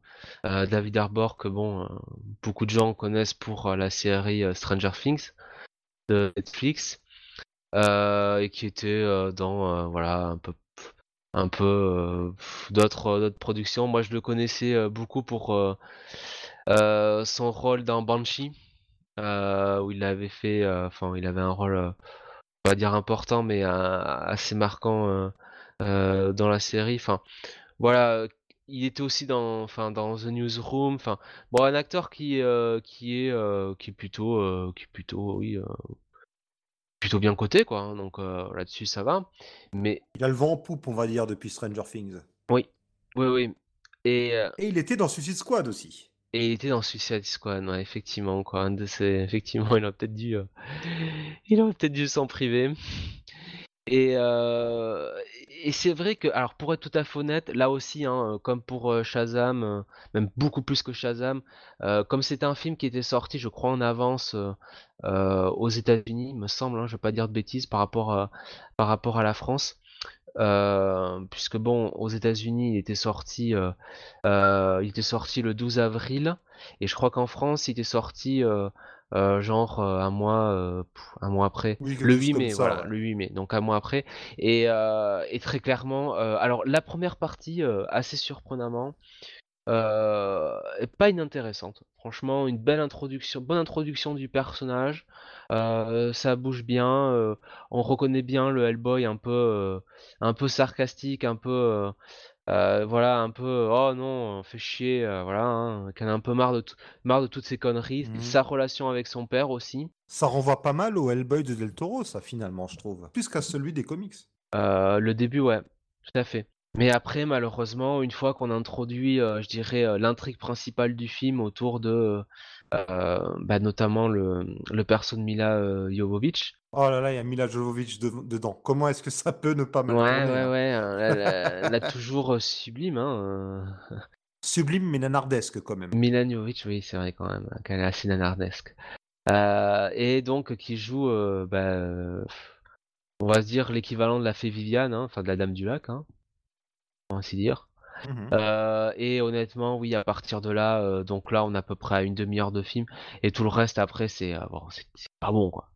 Pas bon du tout, quoi. Et on sent même que David Harbour, enfin que que Hellboy a, passez-moi l'expression, perdu la flamme, quoi. Donc, Mmh. Donc honnêtement, je vais pas dire que j'étais déçu parce que j'étais prévenu à l'avance, je savais à quoi m'attendre, mais mais non, c'est c'est c'est raté quoi, clairement quoi, c'est raté et Ouais. Et euh, et alors je, ça j'ai pas j'ai pas fait de la des vérifications, mais euh, euh, j'en suis à me demander si euh, voilà ils ont pas sorti ce film-là comme ça parce que ils avaient une la perte, enfin la peur de perdre la licence ou une connerie du genre quoi, tu vois. C'est pas impossible, ouais. Ça doit pas être le cas parce que ça fait longtemps, hein, Hellboy le 2 de, de Del Toro, mais en plus, ils nous avaient quand même vendu le projet comme un Hellboy qui serait plus proche des racines du comics. Parce que suite Del Toro, autant le premier restait proche des comics, autant le deuxième, euh, qui est un film que j'adore, partait dans d'autres directions. Et là, on avait vraiment une adaptation dans le sens euh, le plus noble du terme, quoi. Vraiment, euh, on prend un matériel de base et sans l'insulter, on en fait un peu autre chose. Et Del Toro insufflait du Del Toro dedans et ça donnait un film drôle et touchant et avec des monstres, de l'imagination et tout. Et on lui disait non, non, vous inquiétez pas, avec ce. Enfin, on a viré Del Toro, mais par contre, si on l'a fait, c'est vraiment pour faire quelque chose de très proche des comics. Et puis euh, arrive la première bande-annonce. Et là, c'est le drame, quoi. Des blagounettes dans tous les sens, ça a l'air nanar. Pourtant, on a quand même cherché Neil Marshall, qui est, euh, alors, qui a fait des, films d'horreur un peu outranciers, mais qui est habitué de la violence et tout, de la noirceur. Donc, euh, on se disait, bon, est-ce que ça va capoter ou pas? Et puis, moi, quand j'ai vu la bande-annonce, je me suis dit, bon, bah écoute, j'irai, j'irai même pas au cinéma, hein, parce que visiblement, le massacre qu'on craignait est là. Il est là et, euh, et il est aussi dans le chiffre au box-office, quoi, parce qu'on est à 22 millions de dollars de, de recettes, quoi. Euh, alors Ouais. sur un budget de 50 millions, et d'ailleurs le budget de 50 millions, euh, on le voit assez, hein, parce que très clairement, on a compris que on pouvait pas aller beaucoup plus loin que, que ce qu'on pouvait. Et, et oui, enfin c'est raté et c'est une franchise qui bah, qui est morte quoi, tout simplement quoi. Donc euh, voilà, euh, c'est euh, c'est comme ça quoi. C'est euh, c'est en plus un film qui, tu vois, euh, euh, sort à un moment où tu t'es déjà envoyé Captain Marvel, t'as Shazam, tu sors d'Endgame en plus. Donc Mhm. quelques, je crois deux semaines avant, hein, Endgame est sorti. Donc Oui, en plus, le, le choix de calendrier est alors aujourd'hui totalement. tu hum, tu peux pas faire autrement parce que j'ai envie de te dire que bon, euh, maintenant il y a les euh, toutes les Il y a Spider-Man qui sort dans deux C'est semaines ça, au hein. Toutes les semaines, t'as c'est l'impression qu'il y a un gros film, un gros blockbuster qui sort, ou tout du moins une, euh, je dirais, tu vois, une grosse production d'un grand réalisateur. Euh, Il y a pas, il y a, Oui, oui, y oui. y a même, j'ai envie de te dire, plus la, la période morte euh, qu'on qualifiait, tu vois, entre Noël et, et je dirais le, ouais, le, le mois d'avril, enfin, tu vois, janvier, février, mars, où en gros, on- voilà, euh, on considérait, enfin surtout janvier-février, où on considérait que de toute façon euh, les, les films, les grosses productions ne sortaient pas parce que finalement les gens n'allaient pas au cinéma. Euh, aujourd'hui, bah non, hein, puisque bon, on a vu, bah, ne serait-ce que cette année, euh, euh, Alita, euh, enfin donc l'adaptation de Gun, euh, le manga Gun qui est sorti euh, début, enfin en- en- au milieu du mois de février. Oui, maintenant ça commence dès dernier, février. Les, les blockbusters commencent. Logan aussi. Logan, c'était aussi fin février, l'an je crois, à dernier, euh. Black. Panther était en plein mois de février. Oui, Black Panther. En fait, j'ai l'impression, ce qu'ils font, c'est euh, en janvier, ils sortent des films déjà Mm. oscarisables, mais qui sont quand même grand public. Je pense, alors, c'était l'an dernier, euh, il y avait les films bon, qui finalement n'étaient pas terribles avec Matt Damon. euh, comment il s'appelait là? hum, Oui, il rétrécit, qui nous était vendu comme le premier, le plus petit des grands films de l'année. Enfin, on nous vend déjà dès janvier des choses allez-y, ça vaut le coup. Ouais. Oui, voilà, ouais. Alors, c'est pas du blockbuster, voilà, ouais. On nous vend pas les blockbusters boom boom, mais on nous vend quand même des films qui, a priori, doivent attirer des gens dès Ouais, janvier. ou euh, euh, bah, les- avant c'était toujours de toute façon la période des films à Oscar, euh, de toute manière, mais même tu vois, sans parler des grosses productions type encore une fois film de super-héros, grosses franchises et tout ça, t'as quand même voilà des, des en fait tous les studios maintenant, euh, cherchent à, euh, si tu veux, il y a tellement de franchises, il y a tellement de films comme ça, ils cherchent à espacer les trucs quoi. Et il y a plus finalement de vraiment de période, j'ai envie de te dire creuse, hein, quelque part. mhm, Mais là, ouais. Hellboy, c'est vrai que 15 jours après euh, Endgame, ouais, tu sentais que les, même les, pro- les, bon, les, les producteurs n'y croyaient pas. Alors, encore une fois, hein, le film est sorti aux États-Unis le 12 avril, quoi. Mais pourquoi espacer déjà les sorties, quoi, tu vois, aussi, quoi. Ouais. Ce qui est décevant aussi, c'est que Mignola a participé à l'écriture du film, qu'ils ont adapté plusieurs euh, mini-séries euh, de Hellboy. on nous promettait vraiment quelque chose de proche du matériel de base euh, et belle déconvenue au Mmh. final, quoi. Et quand en plus je vois qu'il n'y a pas Abe Sapiens, qu'il n'y a pas euh, Lise, les personnages auxquels je suis attaché, ça me motive moins. Même si du coup ça permet à d'autres persos qui avaient été peu vus ou pas vus du tout d'exister. C'est euh, c'est la bonne chose aussi dans le film, quoi. Mais finalement, les autres gros persos qui attendaient de nous introduire dans les suites, on risque de pas les voir avant un moment. Bah, c'est toujours pareil, hein, c'est euh, le calcul pour, euh, tu sais, pour faire un peu monter la. C'est toujours le même problème, c'est Oui. euh, soit euh, trop en mettre, euh, tu vois, euh, dès le premier film, c'est euh, c'est gênant parce que t'as euh, l'impression de surcharger un peu le film et euh, et euh, t'ouvres finalement des intrigues qui vont euh, peut-être pas, enfin si le film ne marche pas, qui vont peut-être pas se fermer après. Et si tu décides d'y aller un peu mollo et de pas envoyer la purée, comme on dit, bah voilà, tu risques justement d'être, enfin c'est toujours c'est toujours très compliqué quoi. Ouais. Bah, ce qu'il y a, c'est que dans le cas de Abe et de Liz, pour moi, ils sont Oui. indissociables d'Hellboy. C'est vraiment le cœur de la série avec lui. Surtout Liz, avec qui il a une relation et tout, euh, ou bien Abe qui euh, lui montre que euh, il y a plus monstrueux que lui. Pour lui, c'est encore plus dur que pour Hellboy de, de vivre dans ce monde. Et je trouve que s'ils sont pas là, c'est comme si on faisait un Superman sans Loïs. Ou euh, alors après, c'est faisable. hein. On a bien des Spider-Man sans l'oncle Ben, et finalement, ça fonctionne. Mais euh, c'est dommage, le, le fan de Hellboy euh, qui en moi, il lui manque quelque chose, tu vois. C'est parmi les premiers comics que j'ai découvert, Hellboy. Du coup, j'ai peut-être un attachement un peu particulier aussi, mais je trouve ça dommage. Et puis bon, bah, je, je leur en veux de ne pas avoir donné à Del Toro et à Ron Perlman le troisième film pour finir l'intrigue qui était amorcée à la fin Bah du deuxième. c'est quand même fou. De toute façon, en général, c'est fou que euh, que les, les, enfin les, qu'on appelle ça, les les les, les studios euh, soient soient souvent aussi réticents avec Del Toro sur ses projets quoi. Ouais. Bon, alors dans le cas d'Hellboy, c'est un peu bizarre parce que euh, ça fait, il est sorti quand? En Ouais. 2008, je crois, Hellboy 2. Euh, un coup, on entendait que c'était Perlman qui voulait plus. Un coup, Del Toro avait plus le temps. Un coup, Mignola euh, était trop déçu de Hellboy 2. Puis après, t'entendais qu'il avait déjeuné avec Del Toro, qui, que finalement ils étaient repartis. Puis non. Puis il y a, je crois, deux ans, deux, trois ans, il y avait Perlman qui euh, s'était grimé en Hellboy pour aller voir des enfants à l'hôpital. Et ça l'avait remotivé. Donc il disait à Del Toro, allez, euh, on y retourne. Enfin, c'est trop bizarre aussi. Tu sais pas trop qui a eu le mauvais rôle aussi pendant tout ce temps. Euh, est-ce que c'est les studios? Est-ce que c'est Mignola? Est-ce que c'est Perlman, Del Toro? Enfin, un peu de tout. C'est un peu Après, sur le deuxième Hellboy, euh, je pense qu'il y a aussi un problème au niveau du euh, des recettes. Oui, aussi, ouais, malheureusement. Alors qu'il était tellement bien le ouais. deuxième Hellboy. Le premier est très balisé, le premier est très classique. Franchement, le premier film, tu changes Hellboy, tu mets un autre personnage à la place, ça marchait aussi, quoi. C'est, ça restait origin story très balisé. Et le deuxième, on partait dans quelque chose de, de fou. Le- la scène du marché avec les monstres, les trolls, tout ça, là, c'est, ça m'a C'est marqué, je- comme, j'y de pense toute encore, façon, quoi. c'est comme Pacific Rim. Où euh, il n'y a jamais Oui. de on a on a, on a eu l'impression qu'ils ont jamais voulu euh, laisser euh, Del Toro faire la suite parce que soi-disant le le premier n'avait pas suffisamment marché Euh, et puis finalement ils ont sorti un deuxième euh, l'an dernier enfin avec Oui, que je n'ai toujours pas osé regarder le deuxième parce que et, enfin je sais pas quoi enfin c'est euh, Pacific Rim Euh, euh. Uprising euh, et, et en plus en te- en t'envoyant euh, tout le tout le casting du 2 à la poubelle quoi donc du, du premier du premier un peu Oui, ouais. et euh, ouais c'est Oui. euh, et avec euh, donc euh, bah, John Boyega euh, en, pff, en héros un peu à la ouais, place vois quoi et, Elba, et ouais. même et, même Charlie Hunnam euh, enfin tu vois euh, qu'on avait pu voir juste avant dans euh, Lost City of Z où il avait été- où il était très bon bah, justement avec Robert Pattinson euh, sacré duo de James Gray.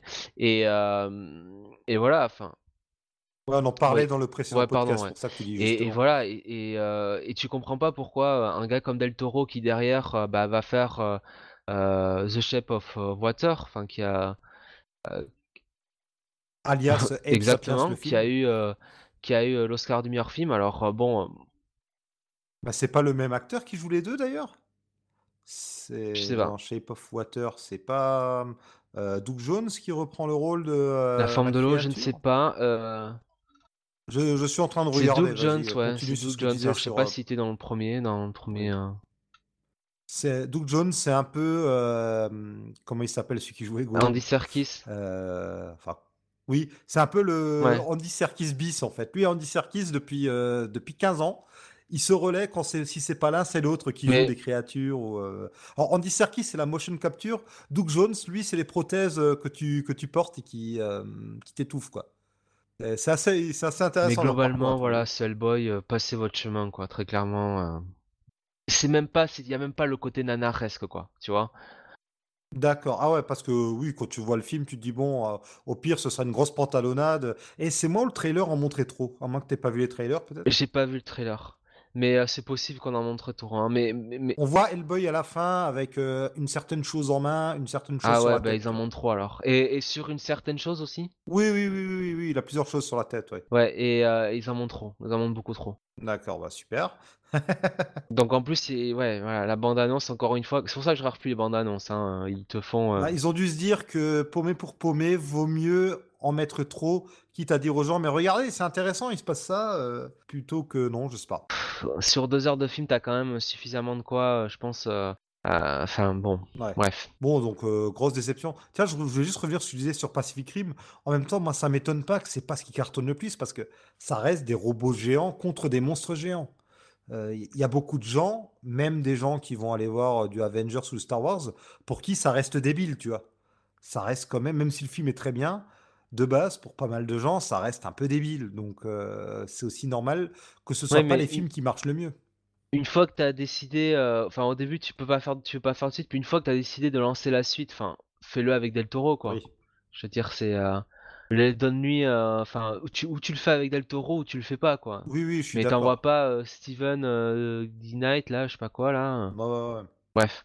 Voilà, alors passons plutôt aux recommandations, ce sera sans doute plus intéressant et ce sera plus rapide que les précédentes. Ben, Qu'est-ce que tu Alors là je vais te laisser, hein. Là je vais te laisser parce que sur Hellboy, euh, D'accord, t'as jamais lu de Hellboy euh, euh, au débeauté, hein, je dirais euh, un comics de, tu vois en feuilletant de temps en temps, mais honnêtement non j'ai pas, pas un grand spécialiste. D'accord, bon, il y a- alors sur Hellboy, il y a plein de choses à dire. En gros, à la base, c'était une série de mini-séries écrite et dessinée par Mike Mignola. Il a étendu ça, il y a eu des spin-offs, des spin-offs sur Ape Sapiens, sur le bureau du paranormal, BPRD. voilà, le BPRD, ou le BRPD, je sais plus en français, en anglais, euh, on change les lettres. Il y a eu vraiment de, il y a eu pas mal de dérivés euh, d'autres persos comme Lobster Johnson qui ont eu droit à leur euh, propre mini-série. Il y a même des, il y a même des mini-séries assez éloignées de Hellboy qui se passent dans cet univers. Enfin, il y a tout un univers. Moi, ce, moi, ce que je vous conseille, c'est reportez-vous sur la série principale. Vous la trouverez chez Delcourt. Alors, soit il y a les tomes simples qui sont autour de 15 euros, soit depuis, euh, ça fait quoi, deux ans maintenant, deux, trois ans, on a droit à euh, de superbes éditions collector qui reprennent euh, deux ou trois tomes et qui sont en grand format. Il y en a en gros, je crois, peut-être une ou deux qui sortent par an. sur Hellboy, là, on est à, bah, je crois qu'il y a la quatrième qui a dû sortir au moment du, film. Bon, je vous résumerai tout ça dans l'article. Donc euh, voilà, du Hellboy, euh, essayez parce que ça reste quand même un monument des comics. euh, C'est publié en VO chez Dark Horse. C'est une des grandes séries indées. Ça reste un des grands succès indés aux côtés de Spawn ou plus récemment de Walking Dead. Enfin, vraiment de tout ce qui est non DC et non Marvel, c'est le haut du panier, quoi. hein. Vraiment, allez-y, essayez si vous n'avez jamais vu. Et si vous êtes nostalgique des Hellboy avec Ron Perlman, eh bien, sachez qu'il y a eu deux films animés où euh, Ron Perlman, Selma Blair et Doug Jones reprenaient les rôles de Hellboy, Liz Sherman et Abe Sapiens. Donc, euh, il y avait un premier film, ou c'était le deuxième, je sais plus, qui s'appelait euh, Le sabre des tempêtes. Et à côté de ça, il y en avait un autre qui s'appelait De sang et de fer. Voilà, deux films animés que j'ai encore jamais vus, mais ça fait maintenant euh, 10 ans que c'est sur ma pile à voir. Il serait temps que je le fasse. C'est tout, je pense, pour aujourd'hui, à moins que tu avais encore quelque chose à dire. Non. Donc voilà, vous pouvez, euh, comme toujours, nous retrouver euh, sur Facebook et Twitter euh, aux pages dédiées à Comics Office, sur notre site évidemment, comicsoffice.com. Vous pouvez nous contacter à l'adresse suivante contact@comicsoffice.com. On se retrouve très bientôt pour euh, d'autres émissions. On garde toujours sous le coude l'idée de faire une spéciale Endgame. On a très bientôt d'autres séries sorties. Alors, le Joker, je crois que c'est en novembre, c'est ça? Ouais, euh, dans ces eaux-là, quoi. Octobre. euh, Je sais plus si c'est Joker ou pas le prochain qu'on fera, mais euh, il y a des chances. On se retrouve bientôt pour un Comics Office, le podcast euh, également. Comme toujours, les articles sur le site. euh. voilà, passez euh, une bonne fin d'été, puisqu'on a encore quelques jours de beau temps devant nous normalement. Et à très bientôt. Salut à tous!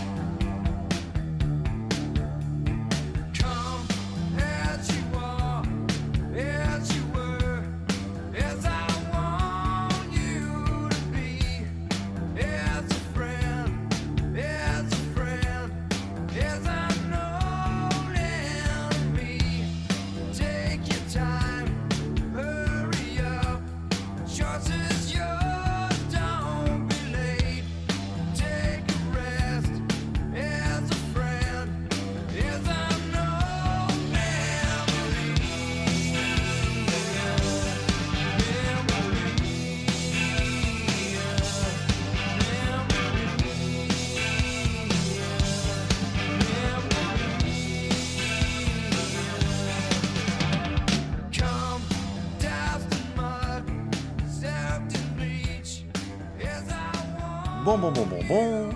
J'ai pu voir ce nouveau Hellboy. Mais, mais, mais qu'est-ce qu'ils ont fait? Mais, mais, pourquoi? Mais, mais, mais vraiment, je, je, suis énervé. Ça m'énerve. Je comprends pas comment Mignola a pu dire à Del Toro j'aimerais que le prochain Hellboy soit plus proche de mes comics et sortir ce truc. Alors ouais, oui, ça reprend des éléments de comics de Hellboy à Mexico, de Hellboy la grande chasse, tout ça, tout ça, mais mais non, mais c'est nul Et puis franchement, le, le- Hellboy de David Harbour, c'est une pâle copie de celui de Ron Perlman. Dans les comics, normalement, Hellboy, il est sérieux, il est un peu renfermé. Là, euh, voilà, c'est un Hellboy euh, façon suite de Ron Perlman, mais encore plus adolescent, encore plus vulgaire. Non, euh, c'est c'est c'est mauvais, mais c'est mauvais. Tout est nul, la réalisation est nulle, les effets spéciaux sont loupés pour une grande partie d'entre eux. Il y a quelques créatures pas mal, mais globalement, c'est moche. Le Gruagar, euh, l'homme sanglier dans sa phase finale, il est moche. Ah, je regrette les créatures un peu à la Lovecraft de Del Toro là, parce que vraiment, euh, non, non, c'est pas bon, c'est pas bon du tout.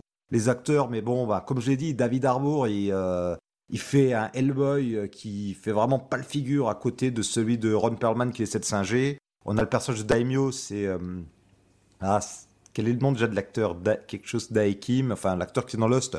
Lui, il en fait des tonnes. Alors, il a la carrure pour le rôle, mais vraiment, euh, il se caricature un peu. En plus, merci la bande-annonce qui spoil, euh, qui peut se transformer. Merci la bande-annonce qui spoil aussi euh, Hellboy avec son épée, le dragon, tout ça. Non, mais c'est nul. Yann McShane, mais qu'est-ce qu'il fait là? Il a des impôts à payer. On, voit qu'il se fait chier. Il y croit pas. Et puis bon, bah, Mila Jovovich. Oh là là là là là là, mais c'est exactement ce à quoi on s'attendait. Hein. C'est pas pire. C'est juste exactement ce à quoi on s'attendait. Et après, elle ose se plaindre en disant oui, mais les critiques à chaque fois massacrent mes films, mais après les fans, euh, eux, lui voient un culte. Mais que dalle Personne ne voit un culte au Resident Evil, vraiment, à part peut-être les fans de Nanar. Non, mais qu'est-ce qu'elle a fumé? C'est pas possible. Oh non, mais, mais tout est mauvais, puis c'est- pas bon, quoi. C'est pas bon. L'intro euh, avec son roi Arthur dans un Moyen-Âge en carton, là. Ça ne marche pas du tout. Euh, Il y, a des aberrations. Alors, c'est quoi cette maîtrise de l'espace? Alors, il y a le combat avec les géants, qui a l'espèce de look un peu euh, steampunk, comme ça, c'est bizarre. Bon, ils sont pas trop mal, mais, on voit vraiment que c'est des créatures d'image de synthèse, on dirait euh, des boss d'un jeu vidéo. Et ils envoient Hellboy valdinguer euh, à des centaines de mètres, et puis ils courent au ralenti. Enfin, l'espace est géré de manière très, très, très, très étrange. Non, il y a, y a- rien qui va. Enfin, Jonath euh, a déjà énoncé la plupart des problèmes, mais je serai encore plus critique que lui. Vraiment, ce film n'était ni fait ni à faire. Ni fait parce que c'est nul, c'est mal fait, et ni à faire parce que de base le scénario est pourri. Alors en plus, on sent qu'ils ont repris, enfin on le sent, ça a même été dit, je crois, plus ou moins, euh, officiellement ou officieusement, tout du moins, qu'ils ont repris des éléments qui auraient dû être dans le troisième Hellboy. En même temps, ça fait un peu préquel aussi avec euh, ce Hellboy bien plus immature. Et qui connaît pas encore euh, Abe et je me plaignais qu'ils soient pas là. Heureusement qu'ils sont pas là, hein, parce que oh là là, on souille déjà assez de choses comme ça. Puis Hellboy, euh, il est vraiment neuleux, quoi. Il, il s'est jamais trop interrogé sur le fait que son père ne vieillisse pas. Enfin, il s'est jamais interrogé sur ses origines. C'est très bizarre, ça. C'est vraiment très très étrange. Alors moment de ses origines, bon pourquoi pas, hein, c'est pas Batman, Superman ou Spider-Man, hein, les, gens con- connaissent pas forcément les origines d'Hellboy. Mais nous montrer Rasputin, euh, la bande de nazis là et compagnie, bah, d'un côté tant mieux qu'il soit juste là en caméo, mais c'est un peu nous faire une play et mettre du sel dessus. Euh, regardez, regardez, vous vous rappelez comme c'était bien euh, le Hellboy de Del Toro? Eh ben nous ce sera nul ah non, mais vraiment, c'est nul. Et en plus, il termine sur euh, une apparition d'Ape Sapiens, bah il viendra pas. Il y a une scène euh, post-générique avec Baba Yaga euh, qui annonçait une menace qui devrait arriver. Bah pareil, hein, c'est pour rien, hein. c'est pour la frime. Vraiment là, ils ont frimé les gars. hein. Ils ont lancé au moins deux pistes, sans compter tout ce qui est dit pendant le film, et bon, bah, finalement rien ne sera résolu. Baba Yaga, j'aimais bien la façon qu'elle avait de se mouvoir. Enfin, il y avait un truc. Même si je trouve que c'est inachevé, il y avait un truc. Et puis bon, bah, un caméo de Lobster Johnson dans le film et durant le générique. Euh, si le personnage vous intéresse, allez voir chez Delcourt. euh, Il y a quatre tomes qui relatent ses aventures qui sont sortis. C'est évidemment beaucoup plus intéressant que ça. hein. Plutôt que de regarder ce film, j'aurais dû euh, regarder les deux films animés que j'ai toujours pas vus, mais qui sont sûrement bien bien meilleurs. J'en suis sûr à 100%. Dire que j'ai retardé le montage du podcast parce que finalement euh, j'avais le temps de voir le film. Ah là là là là là là là là là là là, c'est pas possible. Retournez voir les films de Del Toro, lisez surtout les comics, parce que croyez-moi, ça vous fera passer un bien meilleur moment que ce film, qui ne séduira peut-être même pas les fans de Nanar, hein, c'est du navet, hein, là vraiment, euh, c'est nul, c'est moche, Neil Marshall, mais à part The Descent et tes passages dans Game of Thrones, je retiendrai rien de ta filmo. Pauvre David Harbour qui allait se compointe là-dedans, paraît-il qu'il a quitté euh, le plateau énervé, qu'on lui a fait comprendre qu'il était juste là pour faire ce qu'on lui disait et qu'il devait se taire, enfin... Un truc rigolo avec Hellboy, là, euh, ses cornes, il les lime en permanence et elles sont pas euh, plates, mais euh, sont un peu... euh, sont un peu cassées comme ça, voilà. J'essaie de trouver des bons points là où je peux. bon allez, sur ces bonnes paroles, on se retrouve très bientôt sur Comics Office pour, on l'espère, des films qui seront un peu plus enthousiasmants.